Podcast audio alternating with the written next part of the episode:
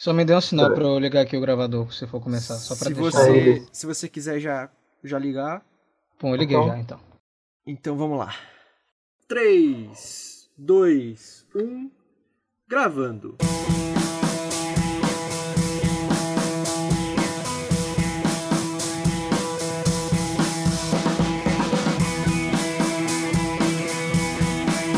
Versão brasileira do Barcast. Senhoras e senhores, meninos e meninas, está começando mais um episódio do Dublacast, o primeiro podcast brasileiro exclusivamente sobre dublagem. Eu sou o Teco Cheganças e tenho ao meu lado Victor Volpe. Salve, salve rapaziadinha do Dublacast, sejam muito bem-vindos novamente para mais um programinha. Somos dois jovens atores tentando adentrar no mundo da dublagem, mas antes de tudo somos fãs incontestáveis dessa arte incrível! E este, meus queridos ouvintes, é o Dublacast! Jovens recrutados por uma força maior para salvar o mundo de alguma ameaça, vestindo trajes coloridos e lutando com a ajuda de robôs gigantes. Com certeza você sabe que estamos falando de Power Rangers, Adaptado do Japão, Power Rangers chegou ao ocidente em 1993 e hoje é uma das séries de TV mais longínquas da história. E no episódio de hoje do Dublacast, vamos falar sobre a dublagem de Power Rangers o filme, de 2017, com a ajuda de nossos convidados especiais, Rafael Meffre e Fred Pavão, do maior fórum sobre Power Rangers da América Latina, o Mega Power Brasil. E aí, todos prontos? Então, sem mais delongas, meus caros ouvintes, tá começando mais um episódio do Dublacast!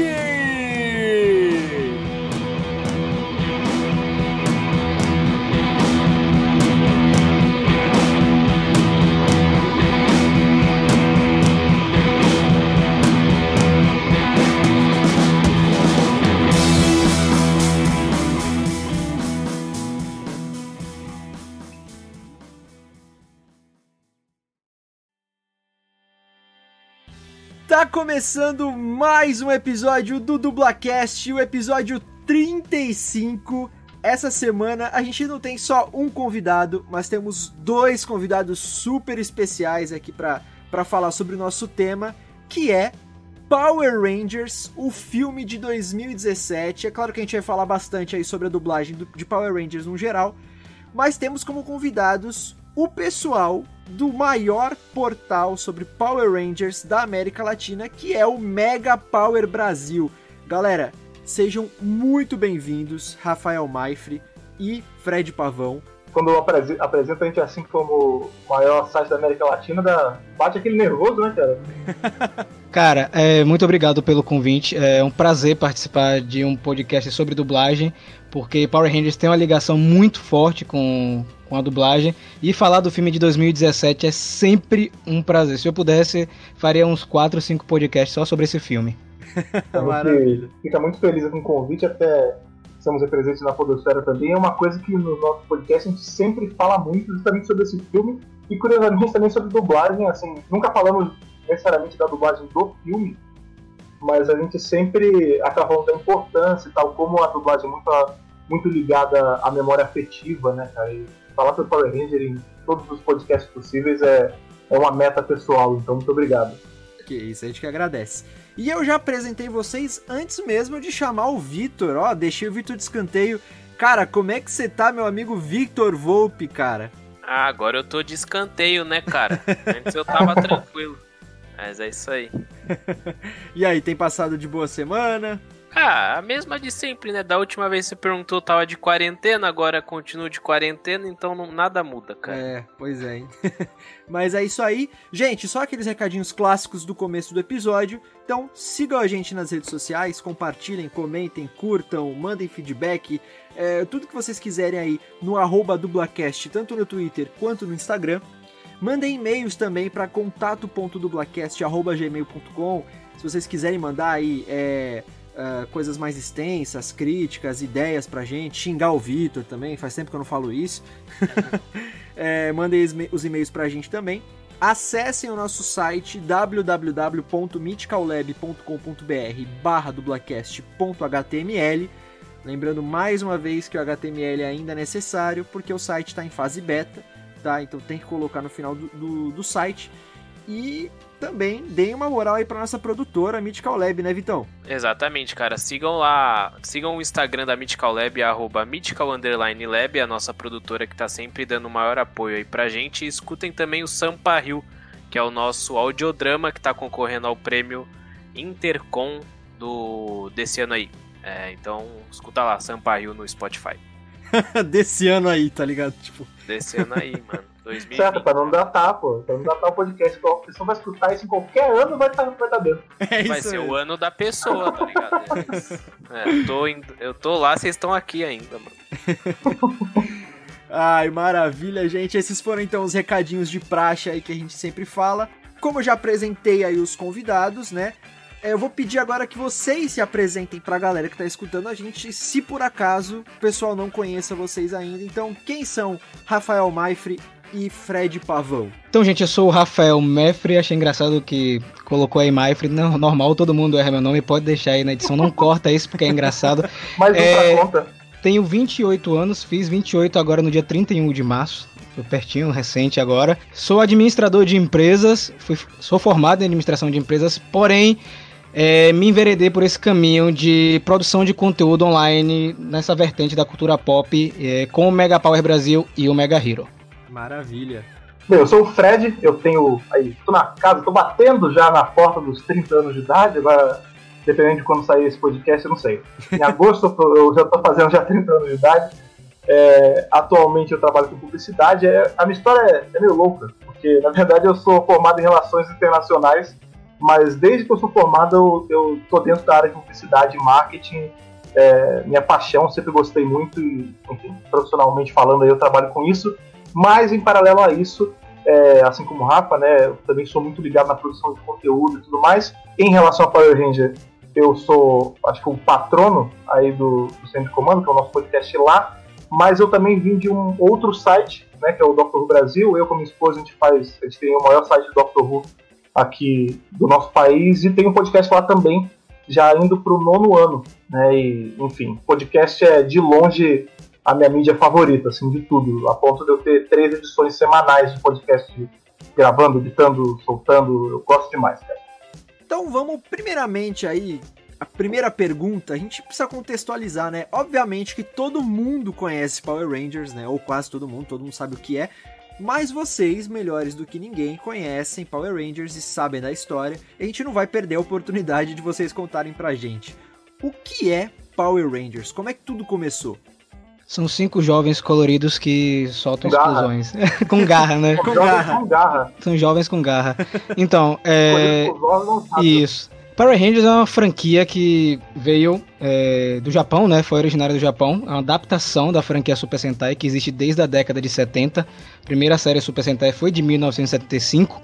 E lá em meados dos anos 80 para os anos 90, o Rain Saban, é, que é um empresário bilionário, ele assistiu quando ele estava no Japão Super Sentai, estava zapeando lá na, na TV e achou aquilo ali o máximo. Ele tentou levar para os Estados Unidos o produto como era no Japão na época, né?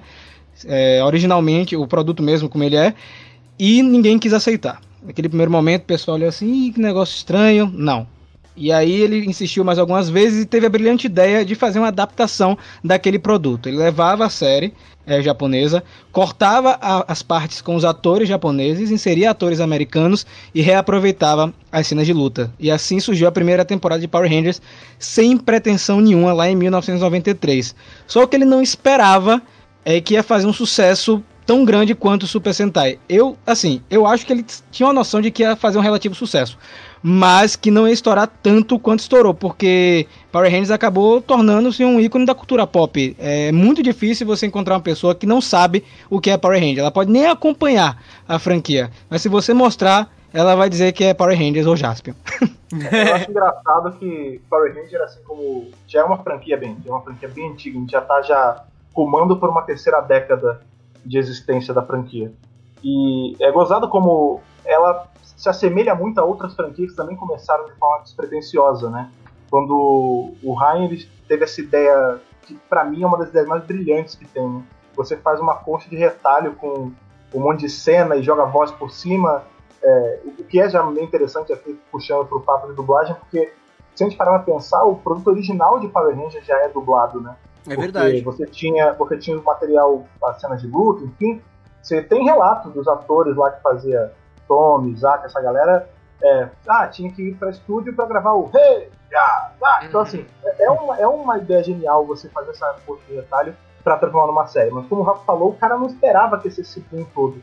E isso aí rima com várias franquias gigantes em dia, né, cara? Então, pra pensar, Star Wars não pensava ter essa coisa toda, Star Trek não pensava ter essa coisa toda, é, e tá aí, são franquias gigantes. O que eu digo isso porque assim, a gente vive num mundo onde a gente inclusive falou bastante isso já nas nossas gravações sobre um preconceito velado que ainda tem sobre Power Rangers. Assim. A bilheteria desse filme não foi tão gigante que tinha muita gente tinha vergonha de ser visto saindo do cinema de uma sessão de Power Rangers, sendo que é uma franquia de ficção científica como qualquer outra, né, cara?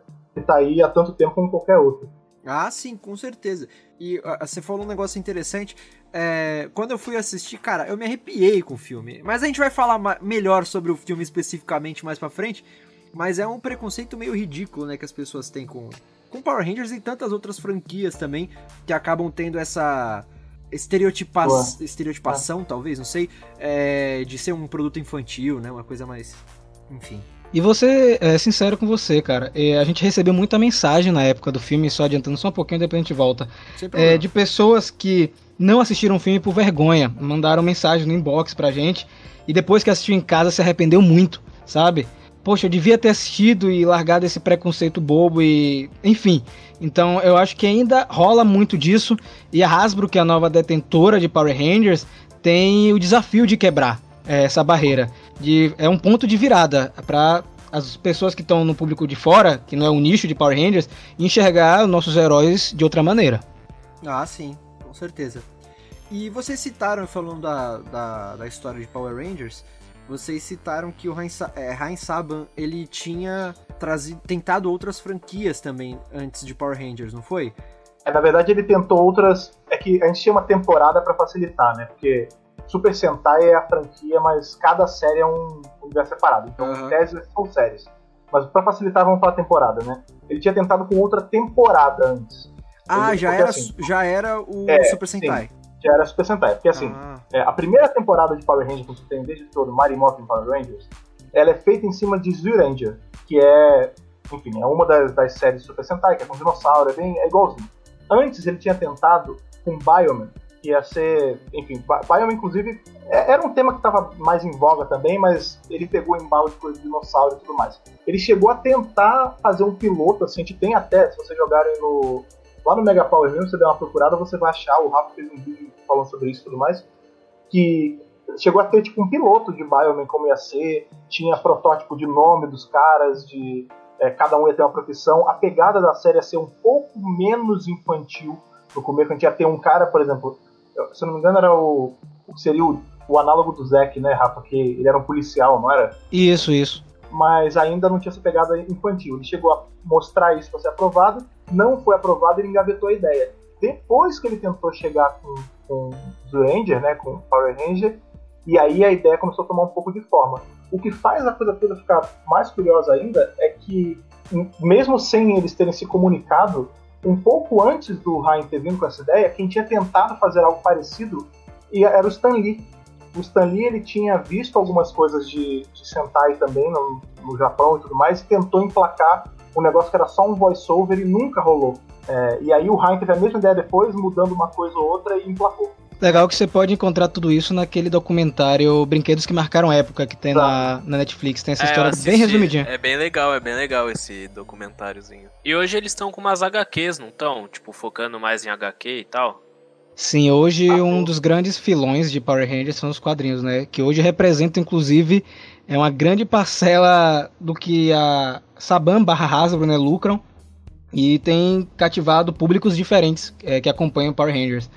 E vou dizer uma coisa, é, quando a gente começou a falar sobre os quadrinhos no canal, que foi em meados de 2016, quando é, lançou os quadrinhos, ninguém tava botando muita fé. E aí foi crescendo, crescendo, chegou no arco comemorativo de 25 anos e hoje no canal é um dos materiais que a gente mais produz e que tem mais gente que acompanha, porque cresceu de uma maneira que expandiu a franquia é, de uma forma que ninguém nunca imaginava, cara, porque hoje Power Rangers não tem mais limitações nesse universo dos quadrinhos. Então você não precisa contratar vários atores, não precisa é, usar efeitos especiais, você pode desenhar. E os quadrinhos deram essa liberdade, e pra mim hoje é a melhor mídia da franquia. De longe é que atualmente eu consumo mais. Assim. Eu vejo a temporada atual e tudo mais, mas os quadrinhos eu teve edição de eu esperar da meia-noite para ficar dando F5 na Amazon para ver se saía. Sabe? É, Power Rangers de uns anos pra cá, cara, é, e a gente sente muito isso, né, na, nos nossos próximos, próprios demográficos, assim. É, tem crescido de um jeito absurdo, porque não foram nem só nos quadrinhos, esses comentários que vocês têm, o audiodrama de vocês, né? Power Ranger, há uns anos atrás, ele teve uma temporada inteira que era um jogo de RPG. Era, eram as pessoas jogando RPG de mesa mesmo, em live, e tudo isso, toda a história criada nesse jogo, e para quem joga RPG sabe, né? RPG pode ir para qualquer lado a história, né? É, tudo isso é canonizado, ele é, tá dentro da história da franquia. É, então, pois é, e aí é muito louco você ver, como o Rafa falou, tipo, não tem mais limitação para Power Rangers. Tipo, a gente, tudo bem, a gente sabe que é muito difícil você pegar um ator que fez o personagem há 20 anos atrás e trazer ele de volta, porque ele vai estar mais velho, ele pode estar mais gordo, pode estar nem estar atuando mais. Mas hoje em dia você tem inúmeras mídias assim que você pode inserir a franquia. E eu já, pro, eu já prometi para mim mesmo que eu ia começar a consumir os quadrinhos, ainda não comecei, cara. Porque é uma, é uma mídia que eu me interesso muito e pelos reviews de vocês aí da Mega Power, eu, eu me interessei super, cara, super. Eu recomendo de imediato você ler. Terminou a gravação desse podcast, você é. vai ler a primeira edição, Ranger Verde 1, que inclusive é, chegou aqui no Brasil. É Isso que eu, eu ajudei na tradução, então já fazendo aqui meu jabá. Então Olha. vá lá, valeu o quadrinho e depois você acompanha os outros mais novos. Vale a pena, vale a pena. Maravilha.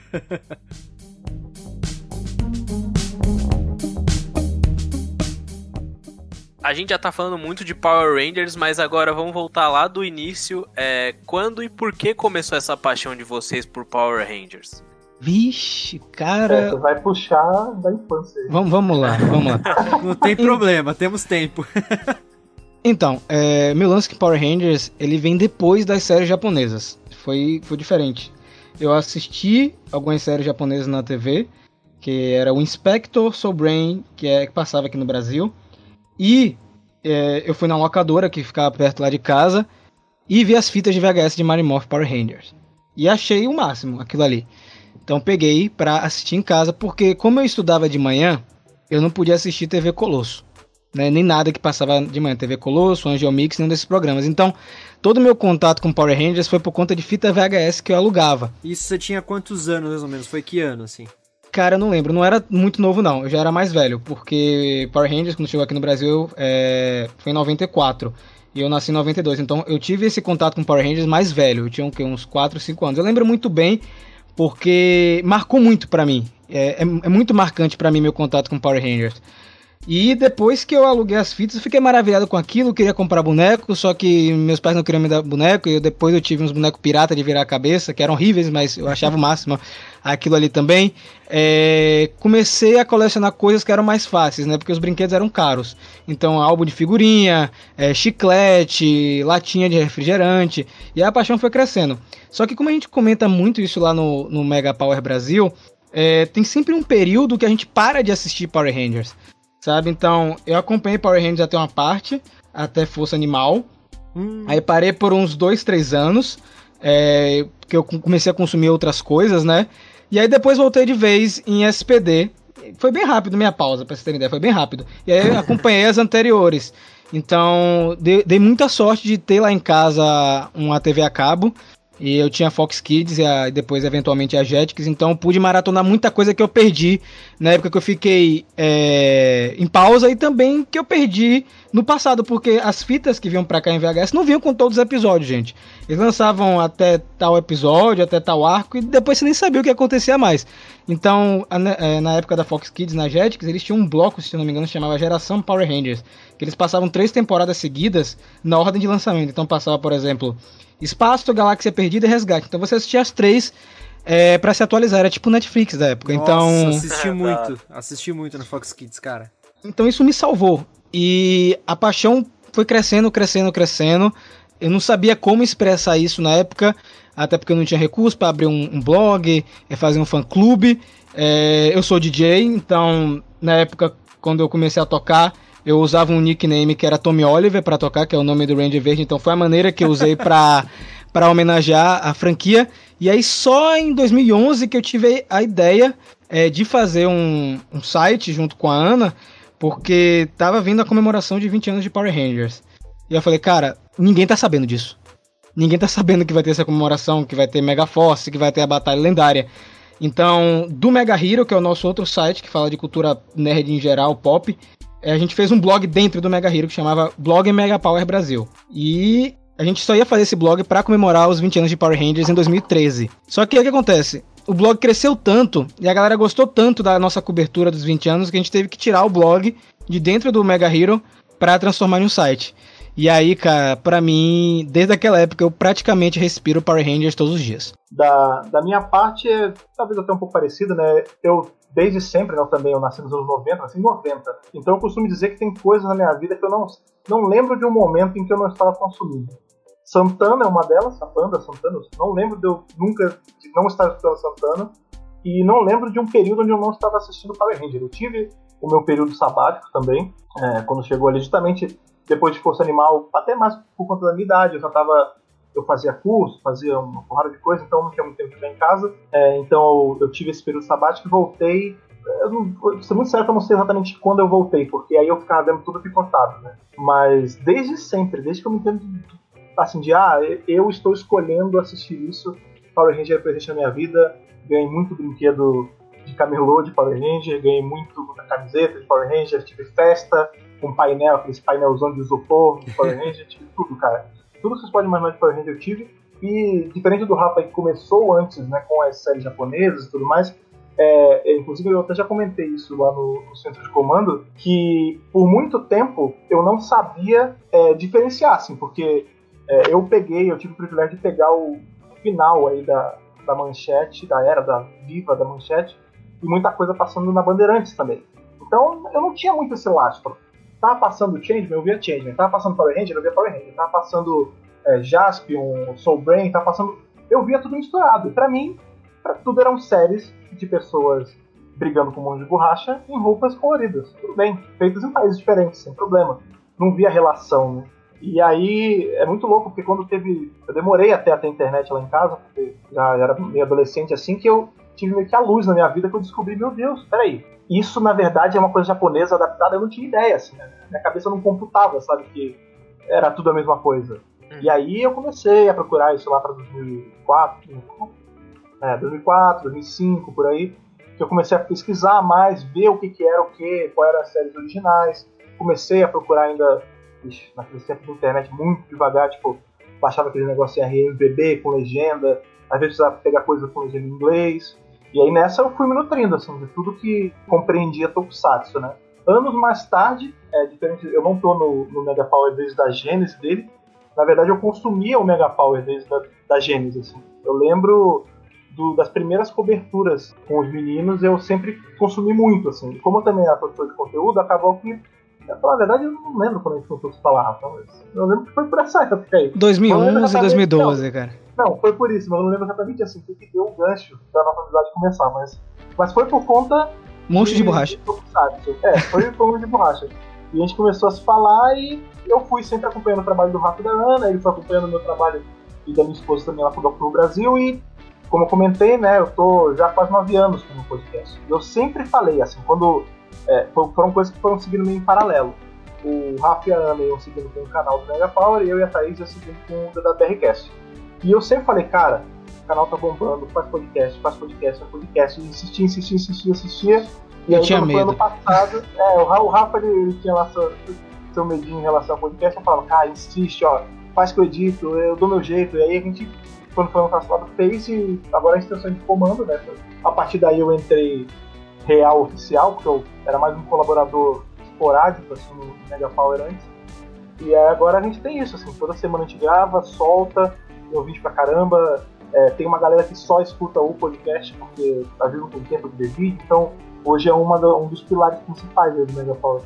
Fred é um jovem com garra atualmente. E você aparentemente é o Zordon.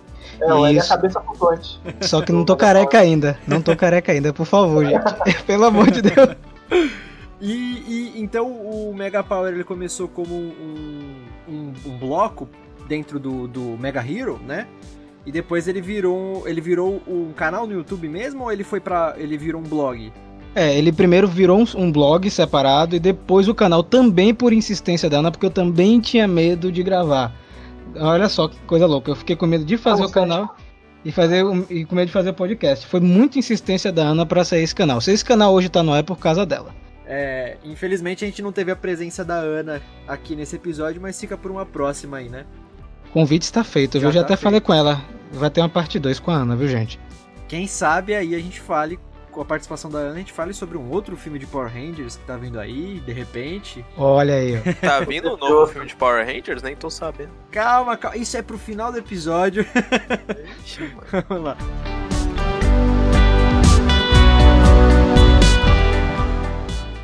Qual que é a temporada favorita de a temporada favorita de vocês e qual que é que vocês menos gostam assim? Vixe, velho. Posso co... cabeça que vocês compraram pra vocês. Posso começar aqui, Fred? Posso? Ó, oh, favorita mesmo de verdade hoje, depois de revisitando todas as temporadas, é Galáxia Perdida. Antes era RPM, hoje é Galáxia Perdida pelo contexto, tudo que envolve. E a que eu menos gosto nossa, eu tô, eu tô reassistindo ela agora. Caraca, cara. Assim, eu tô reassistindo ela agora, vou ser bem sério para vocês. É, de uma maneira mais solta, despretensiosa, não, não julgando muito. Que é a Operação Ultra Veloz, certo? Que é a que eu menos gosto. Eu vou ser apedrejado, mas tudo bem. Vai lá, Fred. é, de favorito, assim, eu tenho costume, né, de, de reassistir tudão, assim. Antigamente eu fazia mais, hoje em dia eu já tô tô meio desleixado, mas eu costumava pegar desde o primeiro episódio todo, desde, desde lá do Day of the Dumpster até onde estava a série. Né? já fiz isso várias vezes e eu não consigo deixar de ter como meu favorito Turbo Espaço. Né? Eu costumo falar que Turbo e Espaço eles são uma coisa só. Você não, se você só, só vê uma temporada, ela fica incompleta.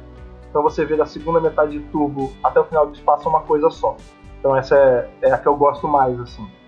Foi o assim, o ápice da série para mim. Eu só conseguiu repetir isso depois com, com RPM mesmo, que é uma temporada que eu gosto muito, assim, muito. É, tem, inclusive, meu valor afetivo é agregado a ela, porque foi a primeira temporada que eu vi com minha esposa e tal. É, é uma baita temporada, mas Turbo Espaço, sem dúvida, é minha queridinha. Agora, em relação a menos favorito, eu costumo dizer isso, eu não odeio nada em Power eu só gosto muito menos de algumas coisas. É justamente Operação Traveloz. Operação Traveloz, essa que ela. Tadinha, né? Ela já virou uma piada recorrente entre a gente, assim, porque a gente se empolga em destacar os defeitos e a gente talvez já tenha acumulado aí um, um grupo de, de. Odiadores. Exatamente. Mas é muito ruimzinha, cara, assim. No, no, contexto, a ideia é muito boa, a execução é muito caída, mas a gente entende que é por conta de todo um contexto de produção. Na época, a grana não estava tão alta, é, a Disney não estava ligando tanto, então vá lá, mas de longe é que eu gosto mesmo. É, a, a Operação Traveloz é uma temporada assim que eu não sei quase nada. Aliás, as, as temporadas mais recentes de Power Rangers eu tenho assistido de forma bem esporádica mesmo, né? Eu sou muito mais das antigas. Eu comecei há um tempinho atrás a fazer essa, esse reboot aí que vocês fizeram, né? De acompanhar desde o primeiro episódio. Tô assistindo pela Netflix. Mas ainda tô chegando na, na quarta temporada, né? Saindo um pouquinho de Mighty Morphin e começando a Zio, né? E então eu não sei muito de Ultraveloz. Mas para mim, respondendo também, o Victor também, se ele quiser falar, claro. É, eu, eu, cara, eu amo de paixão porque eu tenho uma ligação muito forte com, com essa temporada, porque foi assim. A primeira temporada da minha vida de Power Rangers que eu comecei a, a assistir mesmo na TV e acompanhar, que foi a Força Animal. Foi, ela foi, veio pro Brasil em 2005, não foi? Cara, é, Força Animal, isso, foi em 2005. É, é uma temporada que na época eu não gostava tanto, você acredita? E quando eu reassisti eu fiquei surpreso com a qualidade que é, cara. É muito boa. Eu é pensei que era ruim, é muito boa, é muito boa. Então. Força Animal é engraçado que ela tem. Não que ela não seja grande lá fora, assim, que ela não tenha sua, sua parcela de fãs lá fora, mas no Brasil a gente sente que o brasileiro tem alguma coisa com força animal. Assim. O Rafa, quando solta vídeo de força animal, é um absurdo de acesso. É, quando a gente cita a força animal no podcast, é muita gente comentando, tipo, ela tem um poder muito grande. Eu acho que até muito por conta da geração, assim, a galera dos 20 meio pra sim, trás, tudo sim. viu Força Animal, então todo mundo ama. Para muita gente, Força Animal é o que para para o Rafa é Mighty Morphin, assim. Foi é, a porta de entrada. Ex exatamente, foi a minha porta de entrada na franquia. É claro que antes eu já tinha visto algumas coisas soltas, já conhecia Power Rangers e tal, mas eu tinha 10 anos na época que lançou, né? E eu, nessa época, essa ligação é muito forte, porque eu assistia muito Fox Kids, né? Então ah. era Bumps era. Ah, não lembro se Padrinhos Mágicos já tinha lançado, mas Padrinhos Mágicos eu consumia que logo depois virou Jetix, né? Se eu não me engano, é, Força Animal foi a última temporada de Power Rangers a ser exibida na Fox Kids. Isso, depois na Jetix foi Tempestade Ninja a primeira. Exatamente, que aí já puxando aí já essa, essa deixa é a temporada que eu menos gosto de Power Rangers, das que eu acompanhei assim. Não sei explicar porquê, eu acho que é um ódio totalmente gratuito. Preciso rever essa temporada para ver se eu mudo de opinião. Eu mas... também tinha isso. Então, cara, mas é uma que eu não gosto. Talvez seja porque não fez sentido para mim na época ter um Power Ranger, dois Power Rangers, tipo um outro azul, né, um segundo azul, vamos colocar assim, e um ah, vinho ali, uma cor diferente. Eu falei, mano, o que, que é isso, cara? e aí eu tenho esse, esse meio que é um preconceito porque eu preciso rever de fato para ver se minha opinião muda. Engraçado você falar isso porque agora com a Operação Ultraveloz, como eu tô assistindo assim sem dar o hate gratuito, né? Olhando, nossa, que horrível isso aqui. Eu tô gostando mais do que eu gostava antes. É, tô fazendo esse, esse esforço. Tá funcionando. Mas eu tinha esse ranço com Tempestade Ninja também. Inclusive, eu me recusava a assistir ela todas as vezes. é, não, o meu favorito é o Resgate, cara. Porque tinha um jogo de Play 1 que eu era viciado e, tipo, eu ainda não tinha conhecido tanto assim Power Ranger a série, né? E aí, quando eu comecei a assistir é, Power Rangers, foi o Resgate. E aí eu fiquei, caralho, mano, isso é muito bom. E aí esse é a minha favorita, cara. É muito Resgate é muito bom. Resgate é muito bom. Eu acho muito bom. A abertura é incrível, mano. A abertura é muito boa, a música da abertura, velho. E o que eu menos gosto, eu acho que é o SPD. Eu não sei, tipo, eu não gostei muito dessa temática de policiais, sei ah, lá não, o quê. Velho. Eu acho, tipo. Tá ah, bom. sei lá, os personagens são meio sem carisma, sei lá, cara, eu não gosto dessa aí. Nossa, é, é a minha segunda preferida, assim, minha segunda. Ainda bem que a Ana não tá aqui, cara, senão eu acho que ela ia dropar o podcast. é a favorita dela. Exatamente. Ai, gente, maravilha.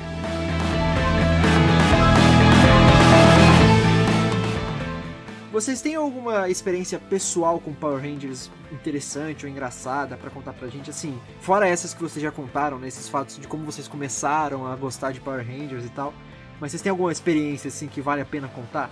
Cara, engraçada, não sei. Engraçada é minha mãe e minha tia chamando o Power Rangers de Pokémon. Sempre chamaram assim. não, sempre Power Rangers foi Pokémon. Pokémon Na verdade, é esse, né? Não, tudo que eu assisto que é do universo nerd, pop, enfim, como você quiser chamar. Oh, você tá assistindo Pokémon de novo? Eu falei, não, minha mãe, isso é Vingadores, não, não é Pokémon. isso é louco. Pikachu é diferente. Né? Agora sim, é, fora de ser engraçado, é, graças ao Mega Power, é, a gente teve a oportunidade de conhecer os atores, né, cara? Então, tipo, foi uma coisa para mim que eu nunca ia imaginar. Por exemplo, a gente, em 2015 ou foi 2016, a gente, a gente trouxe o ator que fez o Ranger Amarelo aqui para Salvador, que é o Glenn Macmillan, que é brasileiro, inclusive. Sim. Então, de, eu le... de Ninja, Tem... né? Isso, e eu levei ele para comer a carajé com a Ana, é, aqui em Salvador. Olha que da hora, cara. Glenn, como a carajé. Vá, vá, é gostoso. O cara não gostou, cara. Eu fiquei muito triste porque ele não gostou da carajé e nem do da bará, né? Que são comidas típicas aqui da, de Salvador, da Bahia. E, assim, a gente conhecer os atores é muito legal porque, cara, é estranho, eu não sei explicar para vocês. Hum, hum, é como se estivesse vendo o personagem, sabe? Ele chega perto de você, meu Deus, eu tô vendo o Randy azul, cara. É chocante pra gente, porque eu nunca ia imaginar o cara que eu tava assistindo anos atrás encontrar ele recentemente, como foi o David Ost lá na CCXP ano passado. Só que a melhor experiência que eu tive, não sei se foi a da Ana, mas a gente sempre fala isso, foi conhecer o elenco do filme de 2017. Então, pra mim, foi a melhor experiência e foi engraçada também porque a gente foi buscar os atores no aeroporto, lá em São Paulo, e aí no meio do painel, tava rolando um painel lá de imprensa, o, o Drake Montgomery, que faz o vermelho, ele olhou para mim, no meio do painel, ó, oh, obrigado por ter ido me buscar no, no aeroporto, viu? E aí todo mundo do painel deu risada, então Pra mim, acho que isso aí não tem preço, cara. Você. É como se fosse uma recompensa, sabe? Você conhecer os atores, pelo menos para mim. Nossa, cara. É mais ou menos esse mesmo sentimento que a gente tem aqui no Dublacast quando a gente consegue um dublador convidado, né, né Vitor? É, é, é, muito bom, cara. É uma sensação de, de, sei lá, de reconhecimento, né, pelo trabalho. É, isso, isso porque a gente tá bem no comecinho ainda e nós fazemos pela internet as entrevistas, né? Não é nem... A única gravação pessoalmente que a gente fez foi a com o Caio, Caio César, dublador do, do Rick, de Rick and Morty. Cara, é, esse que falou de dublador tem um negócio bacana porque foram os dubladores que ajudaram a gente também no início do Mega Power. É, na época de Mega Force, o Thiago Guimarães, que era o diretor de dublagem de Mega Force, ele veio falar com a gente é, na época pedindo algumas dicas de termos de Power Rangers, sabe? Porque como Mega Force para Mega Force era temporadas comemorativas, alguns termos eram de temporadas bem velhas, né? Ah, o nome da arma, o nome do Zord. Uhum. E aí a gente foi conversando com esses caras e a gente criou uma amizade muito boa. Tanto que hoje é, a gente tem muito contato com os dubladores. Não sei se vocês repararam, mas as intros dos vídeos de quadrinhos do Mega Power Brasil, acho que da edição 40 para frente, são gravadas por dubladores de Power Rangers. Então, é, você vê o dublador de, é, de Ninja Steel, com a Heitor Assali, é, o dublador de Beast Morphers. Então, eu acho que é, muita gente hoje não dá valor pra dublagem. E eu fico muito chateado com isso. Eu queria entrar nesse assunto porque eu vejo muito preconceito com a dublagem aqui, principalmente a geração nova. Então, vocês que estão reclamando, dê mais valor, porque se não fosse esses caras, acho que Power Rangers não teria o sucesso que tem hoje. Eu não consigo assistir a temporada de 93, a primeira, sem ser no áudio dublado. Eu não consigo. É impossível para mim assistir Mary Morphin com, com as vozes originais, porque para mim é aquilo ali. Tanto quando a gente conheceu o David Josh, que é o Billy, eu fiquei muito incomodado com a voz dele. Porque não era a voz do dublador. Eu falei, não é possível isso, gente. Não é possível. Cadê? Bota mais vida nisso aí, cara. Fala aí, fala mais. Fala, pô... feito chamado dublador para ser um intérprete. Aí é. ia ser a, a experiência completa. Nossa. Pô, ia ser louco. Mas e aí, Fred, qual, você tem alguma história bacana para contar pra gente, assim, engraçada? É, de graça, assim, agora, de, não consigo lembrar nada engraçado.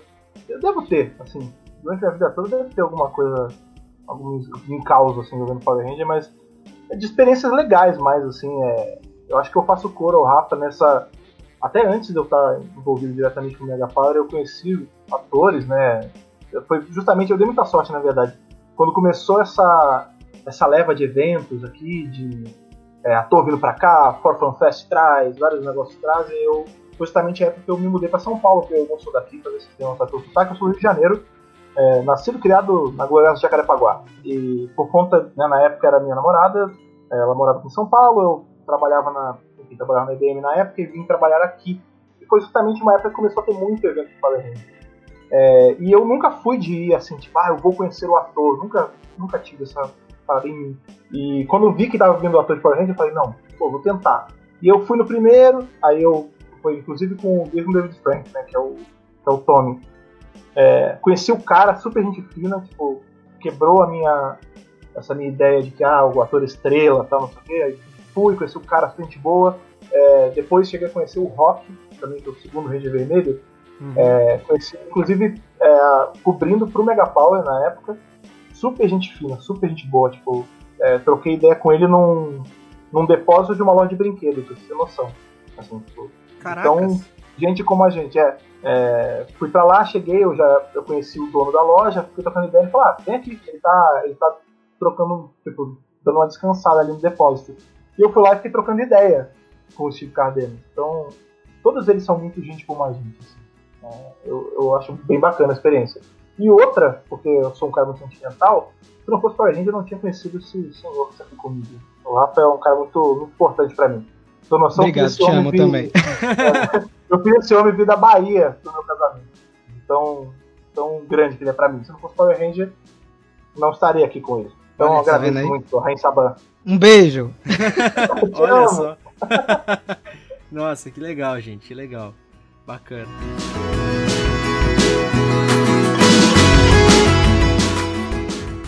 A gente já começou a falar um pouco desse assunto, mas agora vamos perguntar de verdade para saber a parada. Vocês gostam da dublagem brasileira do Power Rangers? É, e se sim, quais são os seus dubladores preferidos? Gosto bastante da dublagem brasileira. É, hoje a gente faz um caminho inverso que a gente fazia antigamente, né? Hoje a gente tem que assistir primeiro em inglês para depois, depois assistir dublado, porque a gente precisa trazer o conteúdo. Mas a gente está sempre assistindo todas as temporadas dubladas. Eu sempre, quando tem a estreia, estreou dublado, a gente faz uma campanha para a galera assistir. Seja em qualquer canal, mas nenhum canal patrocina a gente, mas a gente faz a campanha.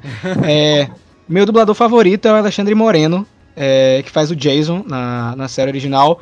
E o dublador que faz o Dylan, que faleceu. Esqueci o nome dele agora, que ele também faz o Harry em Harry Potter. Ah, e... é, o outro Caio César, o Caio César Carioca. Isso, e são dubladores que marcaram para mim. Não tô desmerecendo nenhum dos outros que eu conheço, o Pedro Alcântara, Heitor Assali, é, o André Smith, é, quem mais aqui? Eu conheço bastante dublador e acabei criando um carinho, uma amizade com essas pessoas. Mas eu digo assim, a voz do Jason para mim, do Alexandre Moreno, cara, é, é surreal, sabe? É, quando eu vejo ele atuando, dá um arrepio. Tanto que eu tô implorando aí que na dublagem de Beast Morphers, na segunda temporada de Morfagem Feroz, que ele vai aparecer o Jason. Eu queria muito que o Alexandre Moreno fizesse a voz é, do personagem. É um pouco mais difícil, é porque os estúdios mudaram. Mas tô aqui de dedos cruzados e torcendo pra. Ter, quem sabe a gente faz até uma campanha, né, Fred? Fazer uma campanha pra. Tragam o Alexandre Moreno de volta pra dublar o Jason em Beast Morphers. É verdade. A dublagem de Power Rangers tá em São Paulo ainda, né? Isso, tá em São Paulo. Então, é, é um pouco difícil, mas quem sabe? Hoje em dia, aconteceu aí, por exemplo, em Vingadores Ultimato, né? E, e o Guerra, Guerra, Guerra Infinita, que é uma. Foi um grande esforço coletivo aí de São Paulo e de Rio, né? Pra para trazer os dubladores dos filmes, que tinham filmes do, do, do CM que eram dublados em São Paulo, tinham outros que eram do, do Rio, e aí, como apareceram vários personagens de vários filmes, eles fizeram esse esforço coletivo entre estúdios cariocas e paulistas. E quem sabe isso não possa acontecer em Power Ranger, né? Tudo é possível, ainda mais com essa campanha, né? De, de tentar trazer o Alexandre Moreno. É, com a visibilidade que vocês têm, seria muito, muito possível, sim. Então vamos montar essa campanha do Alexandre Moreno já. Com certeza. ah, tem outro que eu gosto é, também. Dá pra falar rapidinho? Um claro, que eu gosto? Claro, claro. É o Eduardo Borghetti, que faz o Daggeron em Força Mística. Eu gosto muito dele também. Sim. Gosto muito da voz dele. É muito marcante. É, bem, respondendo aí, né?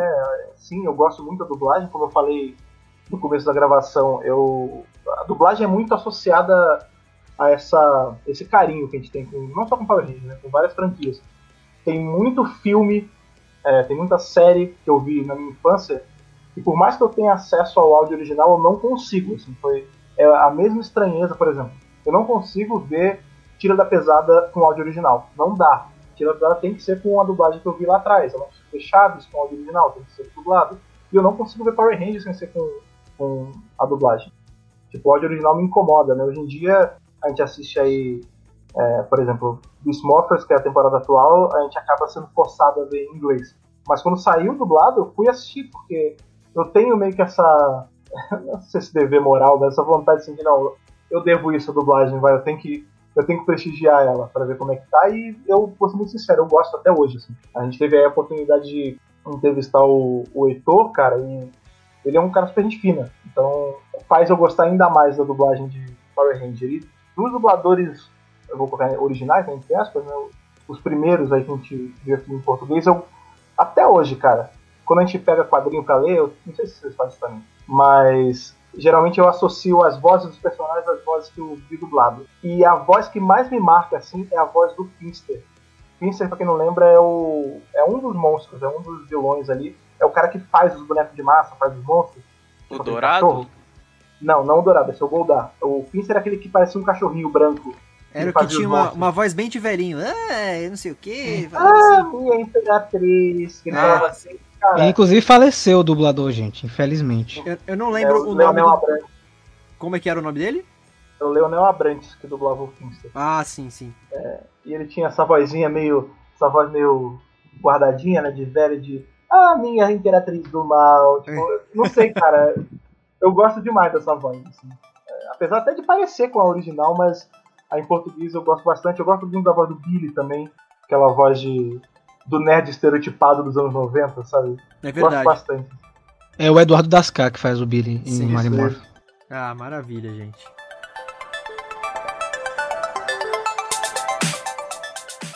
Mas, gente, estamos chegando aqui na segunda parte do episódio de hoje, o episódio 35, com a participação desses dois caras super cara, não tenho nem palavras para vocês. Mais uma vez, muito obrigado por terem aceitado o nosso convite. E agora a gente vai falar então sobre a dublagem de Power Rangers, o filme de 2017. E aí, galera, vocês com certeza devem estar pensando, né? Nossa, Dublacast, por que, que o Power Rangers tem tanta temporada? Por que, que vocês foram escolher logo a pior adaptação deles, né? Segundo a crítica, vamos, vamos dizer assim. E é justamente por isso, né? Porque Power Rangers tem dezenas de temporadas, só de Rangers deve ter o quê? Uns 200 personagens. Se a gente fora todos os vilões, né? Vilãs, aliados, mentores, enfim. Seria inviável, obviamente, a gente fazer um episódio falando da dublagem de todas as temporadas. E, e, então, por que, que vocês não escolheram, sei lá, né, a, a, dublagem de Power Rangers Mighty Morphin, que Mighty Morphin Power Rangers, que é a mais clássica de todas? Bom, tem alguns motivos para isso, né? É, primeiro que a dublagem de Mighty Morphin é uma bagunça. Pra vocês terem uma ideia, tem personagem com três dubladores diferentes numa só temporada, que é o caso do Zack, o primeiro Ranger preto, que na segunda temporada de Mighty Morphin ele é dublado pelos dubladores Gabriel Teller, que já dublava ele na primeira, né? Pelo Peterson Adriano e pelo Marcos Souza. Então ele teve três dubladores, assim, é, esporadicamente. Em um episódio era um, se eu não me engano, o Peterson Adriano, que é a voz do. É uma das vozes mais conhecidas do Fred, da, do, do Scooby-Doo, daquela animação que é de novo Scooby-Doo, é ele que, que, faz o Fred. É, o Marcos Souza, a gente falou dele também é, no episódio sobre Kenan Kel, que a gente fez, que é o dublador do, do, do Kenan. Enfim, é, então, por esse motivo aí, por ser uma grande bagunça aí, as, a dublagem das primeiras temporadas, a gente não, fe, não vai fazer sobre a série clássica. E o segundo motivo, além de ser uma bagunça, é que a dublagem de Mighty Morphin, as informações dela são muito escassas que já são já é um produto antigo, né? Já é ele de 95 por ali e inclusive o, o, a Dublanet, que é o maior fórum sobre dublagem brasileira da internet, fórum que eu acesso, que o pessoal é, da, da Mega Power Brasil acessa também para colher informações para os episódios aqui do Dublacast, os episódios deles sobre dublagem lá no Mega Power. Pela primeira vez eu me deparei com informações até erradas na Dublanet sobre a, a dublagem de Mighty Morphin e, e, são informações muito escassas na internet no geral. Então, assim, foram vários motivos que a gente não tá fazendo. A gente tá fal... Eu tô falando isso só para dar um parecer aí porque a gente não escolheu a, a, a, as temporadas mais clássicas para falar sobre a dublagem. E também, além disso tudo que eu tô falando, Mighty Morphin teve pelo menos duas versões de dublagem, né? Porque a série foi remasterizada, se não me engano, em 2015, né, gente? Não fale disso não, cara, por favor. Não, é, é foi em 2010, 2010, é, foi horrível aquilo. 2010, né? Então, e, e aí tiveram mudanças em dubladores também. Inclusive, falando em confusão aí, eles fizeram uma confusão maior ainda, né? No filme clássico de 1995, na dublagem, no caso que tem duas versões da dublagem. E a, a que foi pro cinema, eles colocaram os. Do, porque assim, no, no, filme de 95, e por favor, Fred e Rafa, me corrijam se eu estiver errado, mas esse filme são os segundos Rangers, né? O, Isso. O é, a segunda formação. Exatamente, é, segunda formação. É branco já. É, exatamente. Que na série eles tinham dubladores, os, os seus dubladores diferentes dos primeiros Rangers, né? Então, o, o Jason, o Zack e, e, e, a Trini, eles saíram, ent, entraram o Rock, o a Isha e o Adam. Isso, a Isha e o Ada, Adam. E, e eles ganharam dubladores, obviamente, são personagens diferentes. Enfim, nas séries ganharam dubladores diferentes. E aí a primeira versão da dublagem desse filme, que foi pro cinema, que já eram já era com a segunda formação da equipe, eles colocaram os dubladores do Jason, da Trini e do Zack nos novos Power Rangers. Então. Cara, incomoda demais isso. Incomoda demais. Nossa! As vozes não encaixam, isso me dá uma função desgraçada. então tem essa confusão aí. Aí depois, quando foi exibido na Globo, eles redublaram o filme e aí colocaram as vozes da série mesmo. Então, enfim, é, é, pra vocês terem uma ideia, eu tô dando esse parecer porque foi essa confusão toda que envolve a dublagem de, de, do começo de Power Ranger, né? Então por isso que a gente optou por falar sobre o filme uh, que até, inclusive, há umas duas semanas, uh, o filme de 2017 fez aniversário de três anos da sua estreia nos cinemas. Estou falando da dublagem brincada, só para ainda acrescentar um parecer. Por favor. A gente, acha, a gente acha enrolado aí, porque o filme dublou com outras vozes e tudo mais. Agora, a gente, o dia que vocês quiserem fazer um episódio sobre dublagens ruins em Power Ranger ou confusões por favor, chame Rafa, pra gente poder falar mais a fundo sobre Eternamente Vermelho. Não faça é isso, cara. Um dos melhores episódios que a série tem até hoje, que é o todo mundo lembra desse episódio, né? O grande encontro dos vermelhos até Força Animal, né? Uhum. E eu não sei o que tá acontecendo com a galera da, da que dia, que eu acho que estavam todos bêbados, loucos, não sei o que aconteceu. Que tem hora que o cara que é pra dublar o Jason dubla o Tommy, e aí na cena seguinte ele tá dublando o Tommy quando era pra dublar o Jason, e aí. Assim, Gente! É uma maluquice, é uma maluquice, eles trocam ao longo, tipo. Aí tem hora que o, o, o cara que é pra dublar o Tommy faz o barulho do, do monstro tomando porrada, é uma salada, é uma doideira. Cara, e é muito engraçado ver dublado, cara. Nossa, eu não. Eu, esse episódio é clássico, né? Eu na época assisti no dia que passou aqui na, na, Fox Kids, que foi na temporada de Força Animal, né? Isso, em Força Animal. Então, eu lembro, só que eu não lembro desse fato da dublagem, eu não sei, eu não prestei muita atenção também, enfim. Eu sei, cara, eu não sei o que aconteceu, porque assim, Eternamente Vermelho, na verdade, ele, apesar de ser muito bom, ele tem alguns problemas, assim, tipo, tem, tem Ranger que morfa sem o morfador, tem... é uma maluquice, cara. Mas a dublagem tem esse negócio e quando eu era criança, passava assim, percebido, não dava nada. Quando eu fui reassistir na, agora, depois de velho, que eu vi, eu falei, opa, peraí, esse grito não é desse personagem, o que tá acontecendo? Esse raiar não é do Tommy. O que tá acontecendo aqui? E é muito louco, cara, é, muito confuso esse episódio. Tem outro episódio que me machucou muito também, que é Uma Vez Ranger, Sempre Ranger, que é de Operação Traveloz, que é o comemorativo. O Adam, né, quando ele vai morfar, ele fala, é hora da transformação. E ele não fala, é hora de mofar. Isso me machucou Nossa, de uma maneira. Mano. Que eu, eu tive que fazer o seguinte: eu peguei esse episódio, eu ripei ele, peguei uma fala dele é, em Mario Morphin, e aí botei por cima só pra assistir o episódio com a frase que era de verdade, cara. Porque é, me incomodou, porque assim, era o dublador do Adam mesmo, era o, era o dublador original dele. Como é que o cara não falou é hora de morfar? Não, não existe isso, todo mundo sabe que é isso. Mas enfim, isso é papo outra, outra conversa. Com certeza. Mas, falando especificamente aí do, do filme de 2017, a gente tem uma tradição aqui no Dublacast. Sempre quando a gente vai fazer um especial sobre alguma produção específica, a gente tem a sinopse Victor Volpe Way, né? que é um jeito é, muito típico aí do Victor. Então, por favor, nos agracie, Victor, com a sinopse Victor Volpe Way de Power Rangers, o filme por favor. Cara, sabe o que acontece? A gente já falou tanto de Power Rangers que acho que não tem o porquê da sinopse, tá ligado? tipo, a gente já foi e voltou umas 47 vezes do que é Power Rangers. Tipo, mas é basicamente a história de cinco moleques de novo ganhando os morfadores para virar os Power Ranger aí, o amarelinho, o pretinho, o vermelhinho, o rosinha. É isso aí. Não, detalhe que o Rafa, no começo do, desse episódio, ele começou, né? Ele deu uma sinopse meio Victor Volpeway aí, que ele falou, ah, são cinco jovens, sei o quê, com garra. Mas é isso. É, né? verdade, é verdade.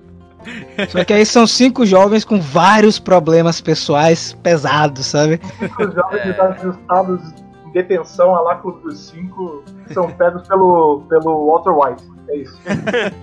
ah lá no episódio passado aí, que foi o nosso especial com o Guilherme Marques, né, dublador do Ranger Dourado em Ranger Super Power Ranger Super Samurai, a gente fez um jogo nosso que é o De Onde É Isso?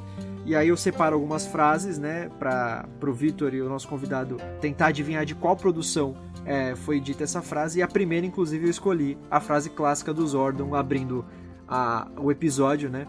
É, que é o Alpha, recrute cinco, cinco adolescentes com garra, né? Muito bom, cara. É a coisa que a gente mais se pergunta, cara, quando você tá gravando com o seu Power Ranger, da onde, se, da onde essa cabeça gigantesca tirou que isso ia ser uma boa ideia, né? Mas você, você pode pegar cinco soldados, você pode pegar cinco adultos qualificados. Não, você pega pessoas na pior fase da vida. Você cinco adolescentes. Você quer fazer. Você pega cinco adolescentes sem responsabilidade, com hormônio à flor da pele, dá armas um nível de bombas nucleares pra ele.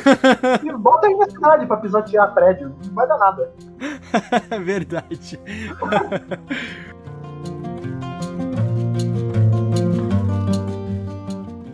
Gente, então, mas só contextualizando sobre o filme de 2017, a gente sempre também dá um, uma, uma contextualizada aí.